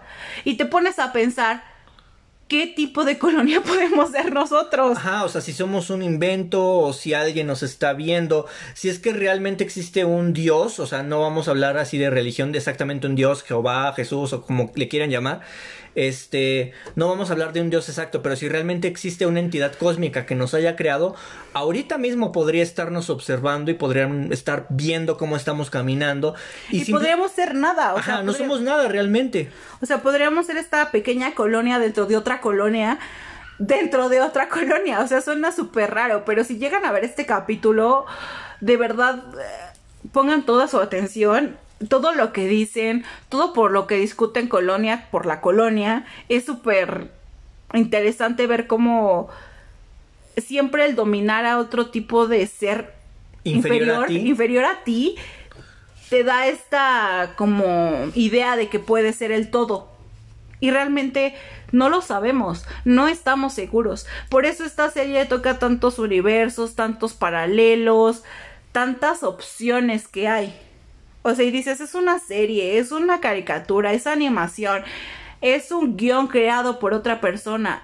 Sí, claro, pero estas ideas surgen de alguien, ¿sabes? Es, es a lo que yo iba cuando mencionaba que me encanta todo este tema de los de los mul- multiversos, de las Sí. realidades, porque cualquiera que vea la serie puede decir, ay, bueno, pues hubo muchas personas involucradas en la serie que se pusieron de acuerdo, escribieron a alguien, pero no, o sea, realmente esta idea de las infinitas realidades se le puede ocurrir a una sola persona, y te lo digo porque yo de niño creaba mis personajes, creaba mis realidades, creaba mis multiversos, viajaba en el tiempo con mis personajes, los ayudaba, los rescataba, luego cambiábamos la realidad, luego empezábamos de nuevo, o sea, como que estas ideas de las infinitas realidades que para ti son reales, se le pueden ocurrir a una sola persona y a lo que voy es que muchas veces decimos esta frase de que cada cabeza es un mundo y en realidad no, cada cabeza es un multiverso. Sí, sí, O sí. sea, cada cabeza es un universo tan extenso, tan extenso que las ideas son infinitas. Sí, y creo que también pasa esto de que aunque sea una caricatura, aunque sea una animación, es algo realista. O sea, ves esto de los multiversos o de las colonias dentro de las colonias y no es algo que que canceles definitivamente de tu mente, como cuando ves algo y dices, ay, eso no existe, eso no puede pasar. O sea, como que ya pasamos esta línea de, güey, ¿te imaginas? O sea, ya no es como que no lo creamos, le damos la posibilidad a nuestra mente de pensar que puede ir más allá de todo esto. O sea, y es una caricatura, ni siquiera es un programa de conspiraciones, ni siquiera son documentales, ni siquiera es nada fuera allá de lo común, solamente es una caricatura que te está mostrando una idea. Y esa idea, por lo menos a mí, me deja pensando. Y es como, güey, neta, ¿te imaginas si somos una colonia? O sea, así terminé ese, ese episodio. Yo dije, güey, no, no puede ser. O sea, y me imaginaba, no sé, como en este, en esta pecerita, en este frasco redondo. Algo así como la tierra. O sea, de verdad, no fue miedo, pero fue como una opción. Ajá, porque nuestro planeta, nuestro sistema solar, Sí. podría, estar, podría estar en un frasco lleno de agua, lleno de polvo, y nosotros somos parte de ese polvo y ese frasco está sobre la mesa de una entidad cósmica mucho más superior a nosotros. Sí, sí, sí. Y realmente nosotros estamos aquí en este pequeño frasquito, viviendo la vida, pensando que somos el animal más inteligente del planeta Tierra o la especie más inteligente del universo, cuando en realidad podríamos ser simplemente el hormiguero de alguien. Ajá, nos sentimos los más evolucionados cuando no sabemos si hay algo más. Esto pasa eh, y creo que ha sido alrededor de estos tiempos donde ha habido más opciones, más cosas que abren el, el, ojo humano. No sé si es por esto de la tecnología que ya tenemos acceso a otras cosas o que todos los celulares tienen cámaras y que hay personas que hablan de cosas que ni, nunca habías escuchado y ahora es como, ¿sabes? Aunque nunca lo había escuchado, tiene sentido. Porque a mí me pasó esto y esto y habla de más y más temas. Entonces, te digo, es una caricatura a final de cuentas no sabemos qué vaya a pasar, pero creo que tiene un, trasfondo divertido y interesante. O sea, es una serie que diferencia a la que estábamos hablando hace rato, no es tanto psicológicamente, sino como internamente. no sé. Eh, Ricky Morty, por lo menos a mí me ha gustado hasta el momento. Estoy esperando mucho, mis expectativas son altas. No sé cuántas temporadas vengan porque no lo investigamos. Pero hay que hablar del, episodio que a ti te gusta, el de la unidad. Ah, sí, sí. O sea, no podemos dejar ir ese episodio porque es uno de los más importantes. O bueno, tú mencionabas que es uno de los que a ti más te llama la atención por la creencia de que nosotros los humanos podemos ser una conciencia unida. Y no nosotros los humanos, porque ahí hablan del universo, como tú dices. De hecho, este episodio, no tengo idea de cómo se llame, a lo mejor se llama la unidad. este... Sí, creo que se llama la unidad. Pero todavía no habías empezado a ver Ricky Morty. Cuando yo se lo comenté en una ocasión a otra persona, estábamos todos así, juntos, y le dije, ¿sabes qué? En esta serie de caricatura, este, hablan de que todos somos una unidad. O sea, todos de que la persona que está a kilómetros de ti haciendo otra cosa, eres tú mismo. Simplemente que en, el símbolo de otra persona, pero todos somos uno mismo. A final de, todo, de cuentas, todos nos unimos en esta creación y como que habitamos el mismo universo, pero somos seres juntos con un solo motivo. Ajá, o sea, somos una sola esencia, una sola alma. Y sabes cómo te puedes dar cuenta de que esto es real, de que esto está sucediendo, es porque a veces tú te ves al espejo y ves los rasgos de tu mamá, o ves que tienes facciones de tu papá, o ves que tienes manías de ellos. Entonces llega un momento en el que haces una facción de ellos. Por ejemplo, yo el otro día me reí como mi mamá y dije, diablo, soy igualito a mi mamá. Pero ¿de dónde sacas esto? Pues de ella. ¿Y ella de dónde lo sacó? Pues de sus padres. Y de sus padres, de sus padres y de sus padres. Entonces nosotros hemos ido jalando todas esas manías y todos estos gestos desde los principios de la era de los humanos, desde la existencia de los humanos. Y todos somos uno mismo. Todos venimos de un... de solo dos personas, ¿sabes? O sea, todos venimos de un par de personas que fueron las que nos fueron dando vida, las que fueron reproduciéndose, las que fueron colonizando el planeta, pero al final de cuentas, aunque nos pongamos las fronteras que queramos y las banderas que queramos, somos uno mismo. Claro, sí. Regresando al tema del capítulo, creo que es muy importante tomar en cuenta que toda esta unidad estaba enamorada de Rick. Sí. Este, y él lo sabe, o sea, es una como pareja que ha tenido en el pasado que es autodestructiva cuando está con él. Esta unidad es autodestructiva cuando empieza a estar con Rick porque empiezan a drogarse, empiezan a tomar, empiezan a tomar fiestas y todos empiezan a acostarse con todos. o sea, sí, es un tema fuerte, pero um, concentrémonos en lo que es una unidad. en el capítulo te muestran cómo este, esta unidad está en un planeta y todos coexisten por el mismo motivo. Obviamente hay un líder, pero este líder está muy consciente de que si los demás no podría subsistir porque pues todos son uno mismo. Entonces esta unidad se enamora de Rick y vuelven a caer como en el abismo de, la pareja autodestructiva. Y cuando se dan cuenta de que Rick solamente les hace mal, deciden abandonarlos. O sea, se los estamos como... Resumiendo. Resumiendo mucho porque el capítulo pues obviamente tiene su trasfondo. Pero es esto. Lo que me impactó mucho de la serie en ese momento fue de que hablaron de la unidad. Porque este este ejemplo viene de los budistas, creo, de los hindús, en alguno de los dos, investiguenlo.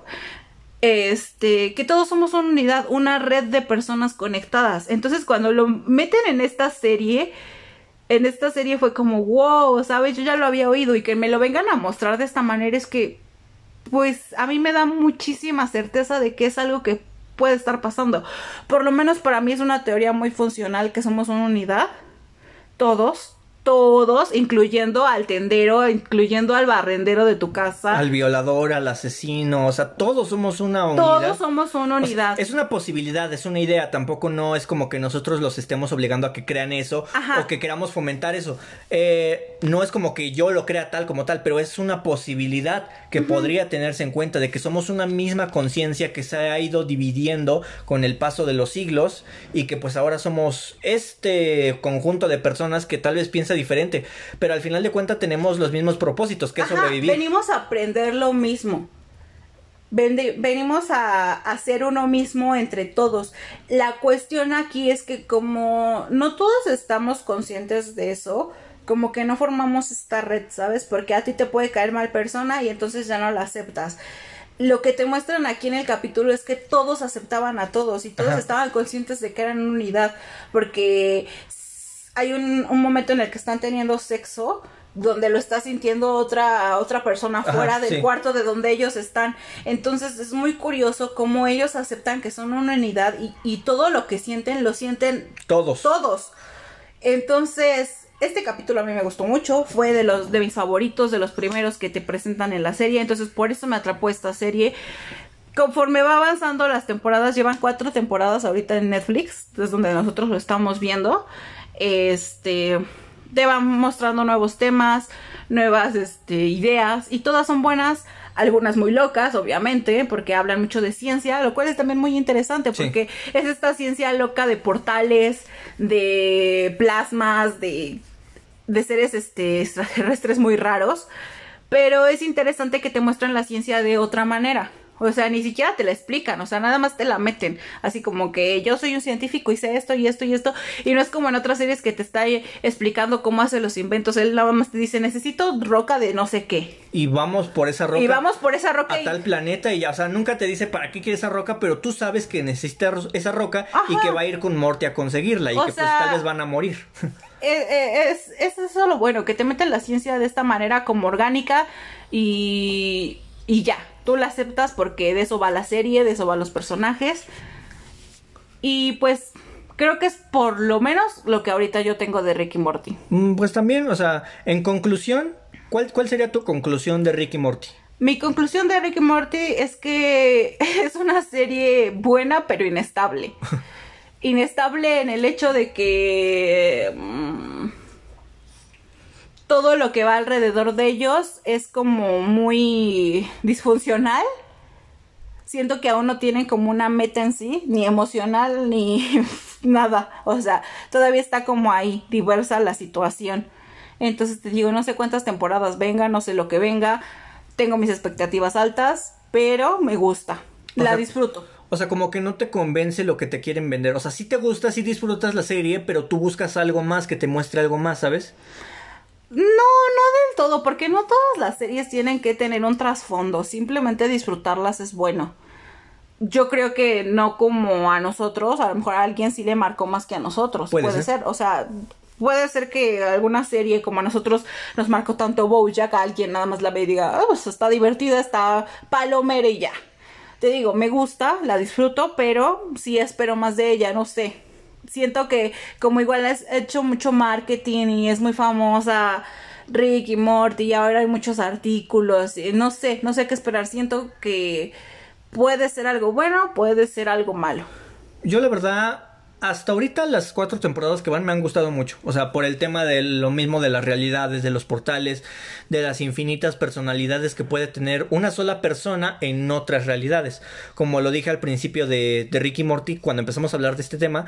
O sea, hay Mortis buenos, hay Mortis malos, hay Mortis tontos, hay Mortis viscos, hay Mortis robots, hay Mortis reptiles. O sea, las infinitas posibilidades de una realidad o de las realidades son infinitas, o sea, es impresionante, ¿sabes? O sea, puede existir un Morty reptil y puede existir un Morty reptil sin un brazo y puede existir un Morty reptil sin un brazo, sin un Creo pie. que es infinito. Y así, y así, y así, infinitos Mortys, infinitos Ricks, y te, y te encanta, ¿sabes? Me gustaría que explotaran más eso, así como lo hicieron en el capítulo donde te muestran la ciudadela, que están enseñando a los Mortys cómo deben convivir con sus Ricks. Me gustaría que explotaran más eso. El hecho de cómo serías tú conviviendo contigo misma, pero con otras personalidades, ¿no? Sí, sí, es fuerte. Esos temas son, creo que esos son los salvables. Pero, ajá, sí, te digo, es que tengo expectativas altas y no me quiero decepcionar. Pero pues bueno, ya, cambiando de tema y hablando de nuestra última y tercer serie, llegamos a la que pues ahorita nos tiene como que más... No, nos impactó demasiado, ¿saben? O sea, como que cuando la terminamos de ver es como que nos habíamos terminado de bajar de una montaña rusa. De igual manera la comencé a ver yo y esta vez sí lo esperé, sí esperé a Galleto porque fue el primer capítulo y y fue como boom. Me marcó y dije, "No, tengo que esperarlo y verla con él porque sé que esta serie le va a encantar."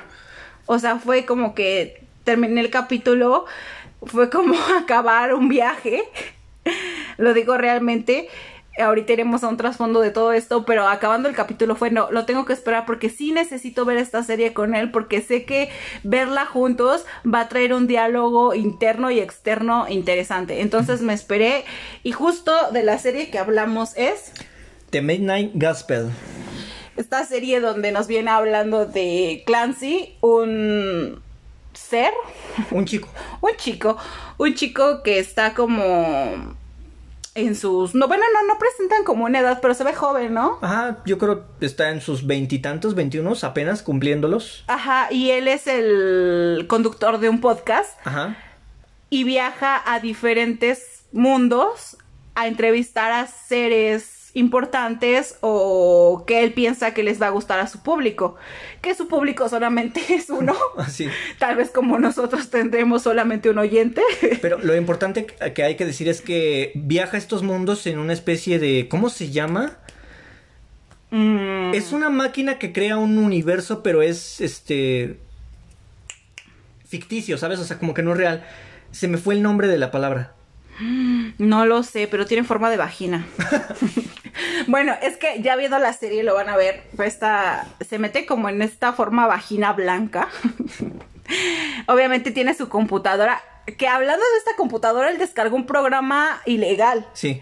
Ah, este, este aparato, o sea, todo este aparato que le vendieron es ilegal. Es un creador de multiverso, si no me equivoco, un creador de universo, algo así, pero es ilegal. Ajá, y cada que viaja a un multiverso o a un universo, cambia de avatar. Esto es como un juego de realidad virtual, Ajá. más o menos. Lo, lo, vamos a explicar como nosotros lo entendemos. Si quieren investigar más del tema, esta serie tiene unos meses que salió, ya hay mucha, ya hay muchos este canales de YouTube que están hablando de él, hay muchos blogs, hay muchas páginas en Facebook, investiguen, está Google. Eh, pero vamos a hablar como nosotros lo entendemos, como nos gustó. Y aparte, uh, yo, bueno, yo quise hablar así sin buscar la información porque como les dije al principio del podcast, nosotros bien podríamos haber hecho un guion para vernos bien conquistadores con ustedes, para enamorarlos, pero realmente queremos que esto sea una plática completamente transparente, ¿sabes? Es como que tú Tú, persona que estás escuchando este podcast, te subiste al camión y un desconocido se puso a hablar contigo sobre temas de los que tal vez no está bien informado, de los que tal vez te dio nombres erróneos, tal vez te está mal informando, pero queremos que sea transparente esto, ¿sabes? O sea, yo bien podría haber hecho un guion perfectamente escrito con los nombres, quién lo inventó, quién lo creó, pero sería solo eso, ¿no? Para enamorarte, pero lo que yo en realidad quiero es platicar contigo y decirte que esta serie de Mind and Gospel es algo muy algo muy nuevo, ¿sabes? O sea, como que no se había hecho antes. O sea, cuando el oso me dijo, vamos a verla, yo pensé que iba a ser, ah, porque es del mismo creador de Hora de Aventura. Bueno, la animación. La animación es del mismo creador de Hora de Aventura. Hagamos paréntesis. Yo no he visto Hora de Aventura. He visto cuando estuvo en su apogeo, eh, vi algunos capítulos porque estaba en televisión abierta y pues porque prendes la tele y ahí está. Uh -huh. Pero nunca me centré en Hora de Aventura. Me gustan algunos chistes que he escuchado porque ves memes, porque ves esto, me gustan los personajes, visualmente amo los colores, pero no conozco Hora de Aventura. Este, esta- este nuevo programa de Midnight Gospel vino a mí porque Netflix me lo sugirió, porque, porque apareció, porque yo leí la sinopsis y dije, vamos a verlo, ¿sabes? Pero antes de esto yo no sabía nada de Hora de Aventura, así a ciencia cierta, ni de su creador, ni nada, o sea, no estoy familiarizada. Entonces el creador del podcast tuvo como invitado varias veces al creador de Hora de Aventura y el creador de de Aventura, ¿sabes qué? Te voy a animar, te voy a hacer así y empezaron a trabajar juntos en el proyecto. Entonces la animación de esta serie es muy colorida, es muy al estilo de Hora de Aventura, tiene gestos bizarros, cosas bizarras, los personajes están así como que bonitos, como los de Hora de Aventura, ¿sabes? Un elefantito bonito, pero que tiene brazos musculosos de hombre, o sea, así son los personajes. Entonces es algo muy nuevo porque les digo que cuando el oso me dijo vamos a verla yo pensé que iba a ser así como Hora de Aventura. Pero cuando ves que en realidad, eh, en realidad la animación no importa tanto sino el audio que estás escuchando te das cuenta que es algo nuevo. Es como un podcast pero te lo animan para que sea tal vez un poco más atractivo, ¿sabes? Ajá, es una idea fresca, es una idea innovadora, es buena, es aceptable. Los podcasts, obviamente todo esto y la animación, todo viene de Estados Unidos. Este, obviamente oh, Netflix te lo dobla y nosotros lo vimos doblado. Pero ya investigando, bueno, no investigando, ya que nos interesa muchísimo el programa, pues nos dimos a la tarea de ver quién era el creador, porque es tan importante lo que te dice, hasta, hasta en un cierto episodio es tan fuerte lo que te dice que quieres saber quién es él. Y nos empezamos a dar cuenta que su podcast es muy exitoso allá, tiene más de 300 capítulos su podcast, tiene invitados súper interesantes, científicos, budistas, amigos conductores, o sea, tiene de todo, tiene una serie de invitados que van de lo bizarro a lo científico. A lo religioso, a lo Al- político. Sí. Ajá, o sea, de hecho, varios capítulos tratan de eso, de lo religioso, de lo político, de cómo encontrarte a ti mismo, cómo descubrirte, eh, cómo descubrirte con la religión, porque hay un, hay un capítulo donde te hablan muchísimo de la religión, don, el del este pescadito, que está en un cuerpo humano, tiene una pecera, y pues va con este Clancy, en su barquito y pues van consiguiendo varios gatitos que después intercambia por una máquina y todo al final de cuentas para crearse un cuerpo y pelarse con un güey al que le había quitado su esposa y bueno, la cuestión es que en ese capítulo te hablan muchísimo de la religión y de cómo tú te puedes acercar a la religión pero sin ser un exagerado, ¿no? Claro. Sin ser así de, ay Dios mío, yo te quiero, te amo y el paraíso es para mí, te voy a rezar todos los días. O sea, no. O sea, te dan a entender que la religión puede ser una posibilidad de conocimiento para que tú investigues o tú te metas, pero tampoco que estés ahí como que solo porque te quieres ganar el paraíso. Y creo que te da también entender que hay muchas posibilidades. Creo que hay un punto en el que toda persona busca su espiritualidad más que una religión, lo espiritual que en lo que tú crees y en lo que te quieres basar. Y pues obviamente en religiones, en dogmas, hay muchísimas posibilidades. Y él no te viene y te dice, oye, cree en esto, sino simplemente te enseña cuál es el camino para llegar a tu idea, tu propia idea. Ajá, tu propia idea, no a una religión exacta, sino a tu propia idea de cómo es tu espíritu, de cómo piensas, de cómo te sientes, de cómo te sientes con los demás, de cómo te puedes expresar con los demás. Hay un capítulo donde se va con uno que tiene lentes y un suétercito que parece papá soltero y que le enseña cómo estar como que todo el tiempo relajado, todo el tiempo tranquilo. O sea, le da esa tranquilidad. De hecho, creo que es el penúltimo capítulo o uno de los últimos capítulos. Eh, no, sigue tú. Sí, ok. Entonces, eh, también los temas políticos, los temas de la muerte. O sea, el tema, hay un capítulo que me gusta mucho donde un, una cosita que está prisionera, como que se encuentra una cosa con la que puede regresar el tiempo y puede y cada vez que se muere vuelve a revivir. En esa cárcel todas las personas que están encerradas cada vez que se mueren vuelven a revivir. Como que esa es su condena no estarse reviviendo ese momento en el que mueren y tiene esta cosita en la que regresa en el tiempo y entonces se empieza a dar cuenta que cómo tiene que hacer las cosas. O sea hace una cosa y se muere y cuando revive hace otra cosa diferente y así como que va se va entrenando a sí mismo para ver cómo cómo tiene que hacer las cosas realmente. Sí, es como un bucle. También hay que mencionar que esta, nos lo echamos en una tarde, ¿no? Sí, toda la... O sea, yo había visto primer episodio, le paré, porque dije, no, lo tengo que ver con Galleto. no sé, pasaron unos días, se lo mencioné. Entonces eh, hubo la posibilidad que lo viéramos juntos y literal, en una tarde nos lo echamos, nos echamos toda la serie, son 10 capítulos me parece. Son cortos, no son tan largos. Pero. Son muy profundos. Es, es serio, que cada que acababa un capítulo, a pesar de que seguíamos, continuábamos, te quedabas pensando en, en lo que ese capítulo te había tocado. O sea, en el primero, que creo que se llama Malditos Zombies. Si no, pues estoy en un error, pero es el primer capítulo, o sea, no hay pierde hablan sobre la legalización de la marihuana. Es un tema muy importante porque fuera de todos los trasfondos que marca el capítulo, hablan en el podcast de que si se debe o no se debe de legalizar la marihuana, de por qué sí se debe de legalizar, de por qué creen que no. Y es importante ver que creo que en este episodio escuchamos que había uh, invitado a un científico, me parece. Ajá y este científico pues ni estaba a favor ni en contra. O sea, él decía que pues la posibilidad ahí estaba, pero que él no estaba ni a favor ni en contra porque pues no le veía nada de malo.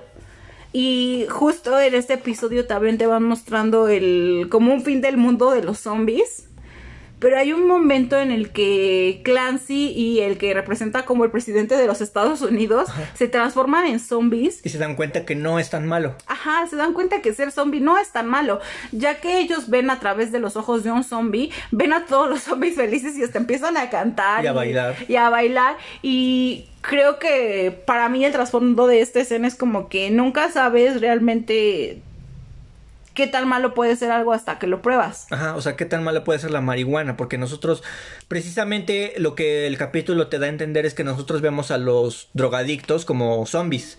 O, como monstruos. O, como los que consumen marihuana como drogadictos. Porque realmente eh, llamarlos drogadictos es como. Mm, no, ¿sabes? O no lo sé, por lo menos en mi caso yo no los llamaría drogadictos. Pues es que sí, o sea, la marihuana es una droga y son adictos, drogadictos. Pero, o sea, lo que este capítulo te da a entender es que nosotros vemos a los drogadictos como monstruos, pero realmente no sabemos, o una persona no puede saber si le va a gustar, ¿sabes? O sea, Ajá, o de qué forma te va a afectar. Una persona se la puede pasar toda su vida huyendo de las drogas, pero qué tal si un momento te drogas y resulta que te gusta y te, resulta que te la pasas mucho mejor estando drogado. No les estamos diciendo que se droguen, pero pues puede ser, o sea, ese es el mensaje, que no, que estés abierto a muchísimas posibilidades. De hecho, también hablan del LSD, ¿no? En otro de los episodios. En otro de los episodios hablan del LSD. Creo que te dan a entender como que Clancy tuvo problemas con las drogas y pues él obviamente ha probado el LSD, prueba las drogas, hablan también de las orgías, ah, hablan de muchísimos temas con trasfondos increíbles. Hay otro episodio que para mí, para mí es el mejor episodio, que es el de muerte, me encantó conocerte, que es el penúltimo. No, es como el tercero antes de los... ¿Sí? Ajá, el antepenúltimo. El antepenúltimo. Y habla del miedo a la muerte. Y te van mostrando en este podcast, cuando terminamos de ver la serie, nos enteramos que este podcast él lo hizo con su mamá, como unos meses antes de que ella muriera. Ella ya sabía que iba a morir.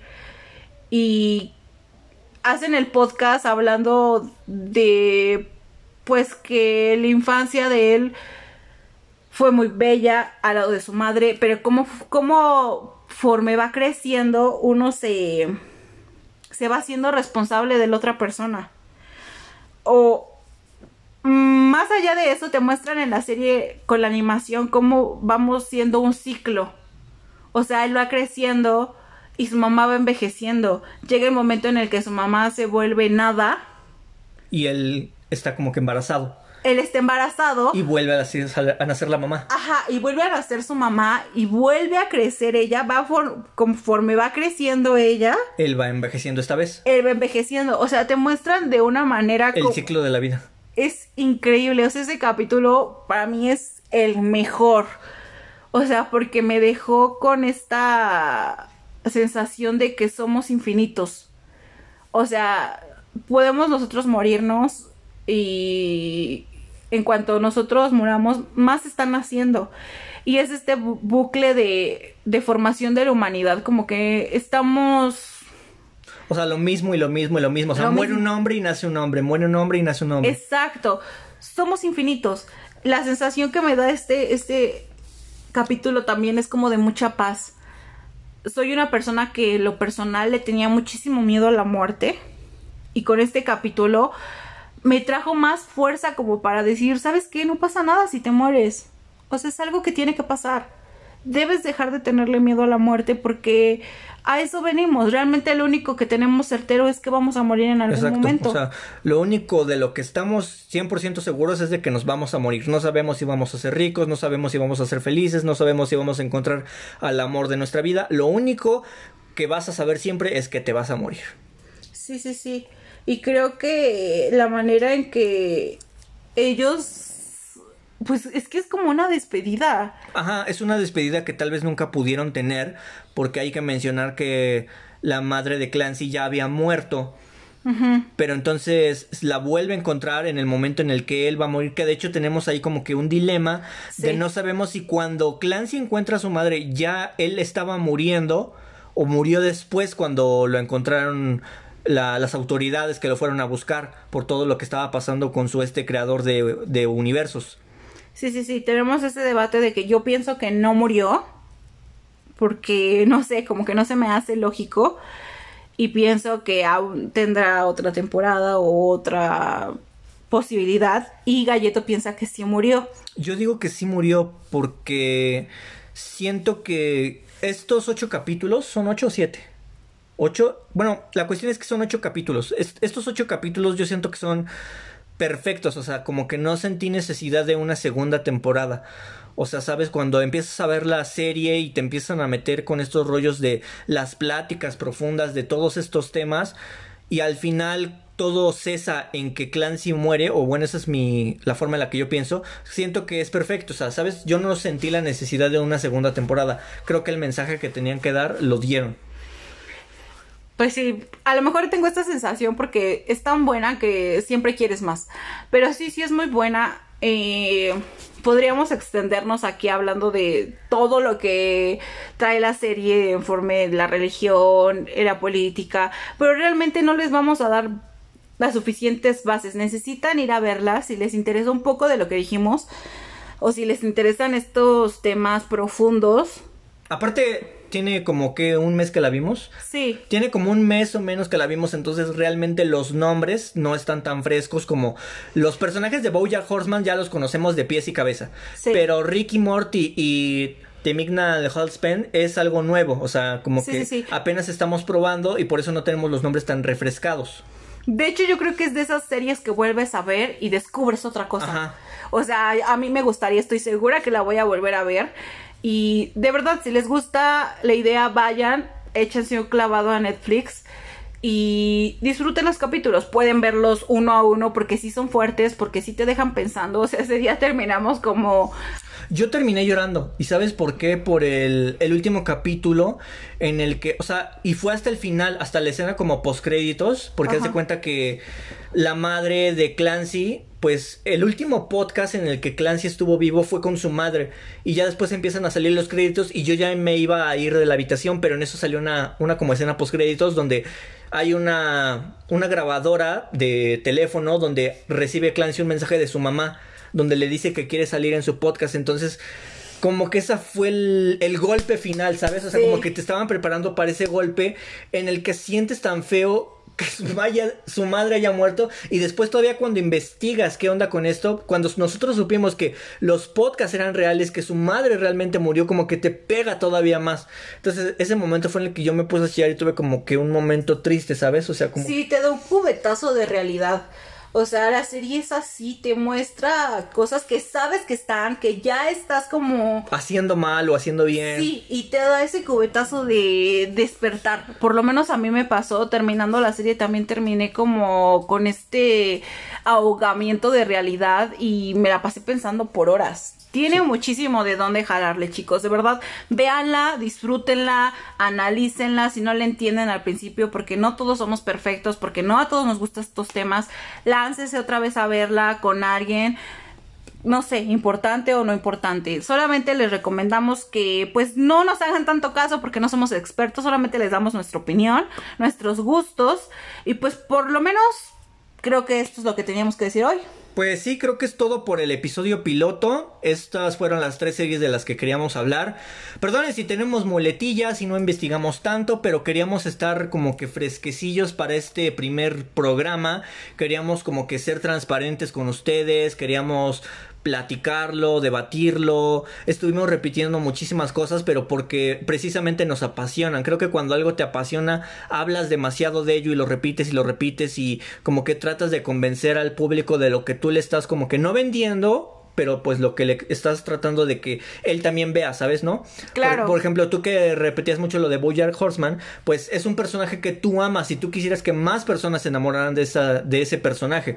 Pero pues bueno, estas fueron las tres series que nosotros quisimos platicar en este primer programa, en este episodio piloto. Esperemos les haya gustado. Déjenos sus comentarios, sus dudas. Compártanos, denos opciones para hablar de más temas. Miéntanos la madre si quieren. Seguramente abriremos Instagram para que puedan escribirnos por ahí. Ah, pero de hecho si quieren ya, ah, bueno, a mí, Don Galleto, ya me pueden seguir en mi página de Facebook que es Don Galleto y su pandilla o en mi Instagram que es arroba estudios raya abajo tos, estudios tos. Ok, y por lo menos ahorita yo no tengo ninguna este, red social, pero ya estaremos hablando de eso en futuros episodios. Y pues esperemos que les hayan gustado, chicos. Gracias por escucharnos. Esto fue Letras, con, sonido.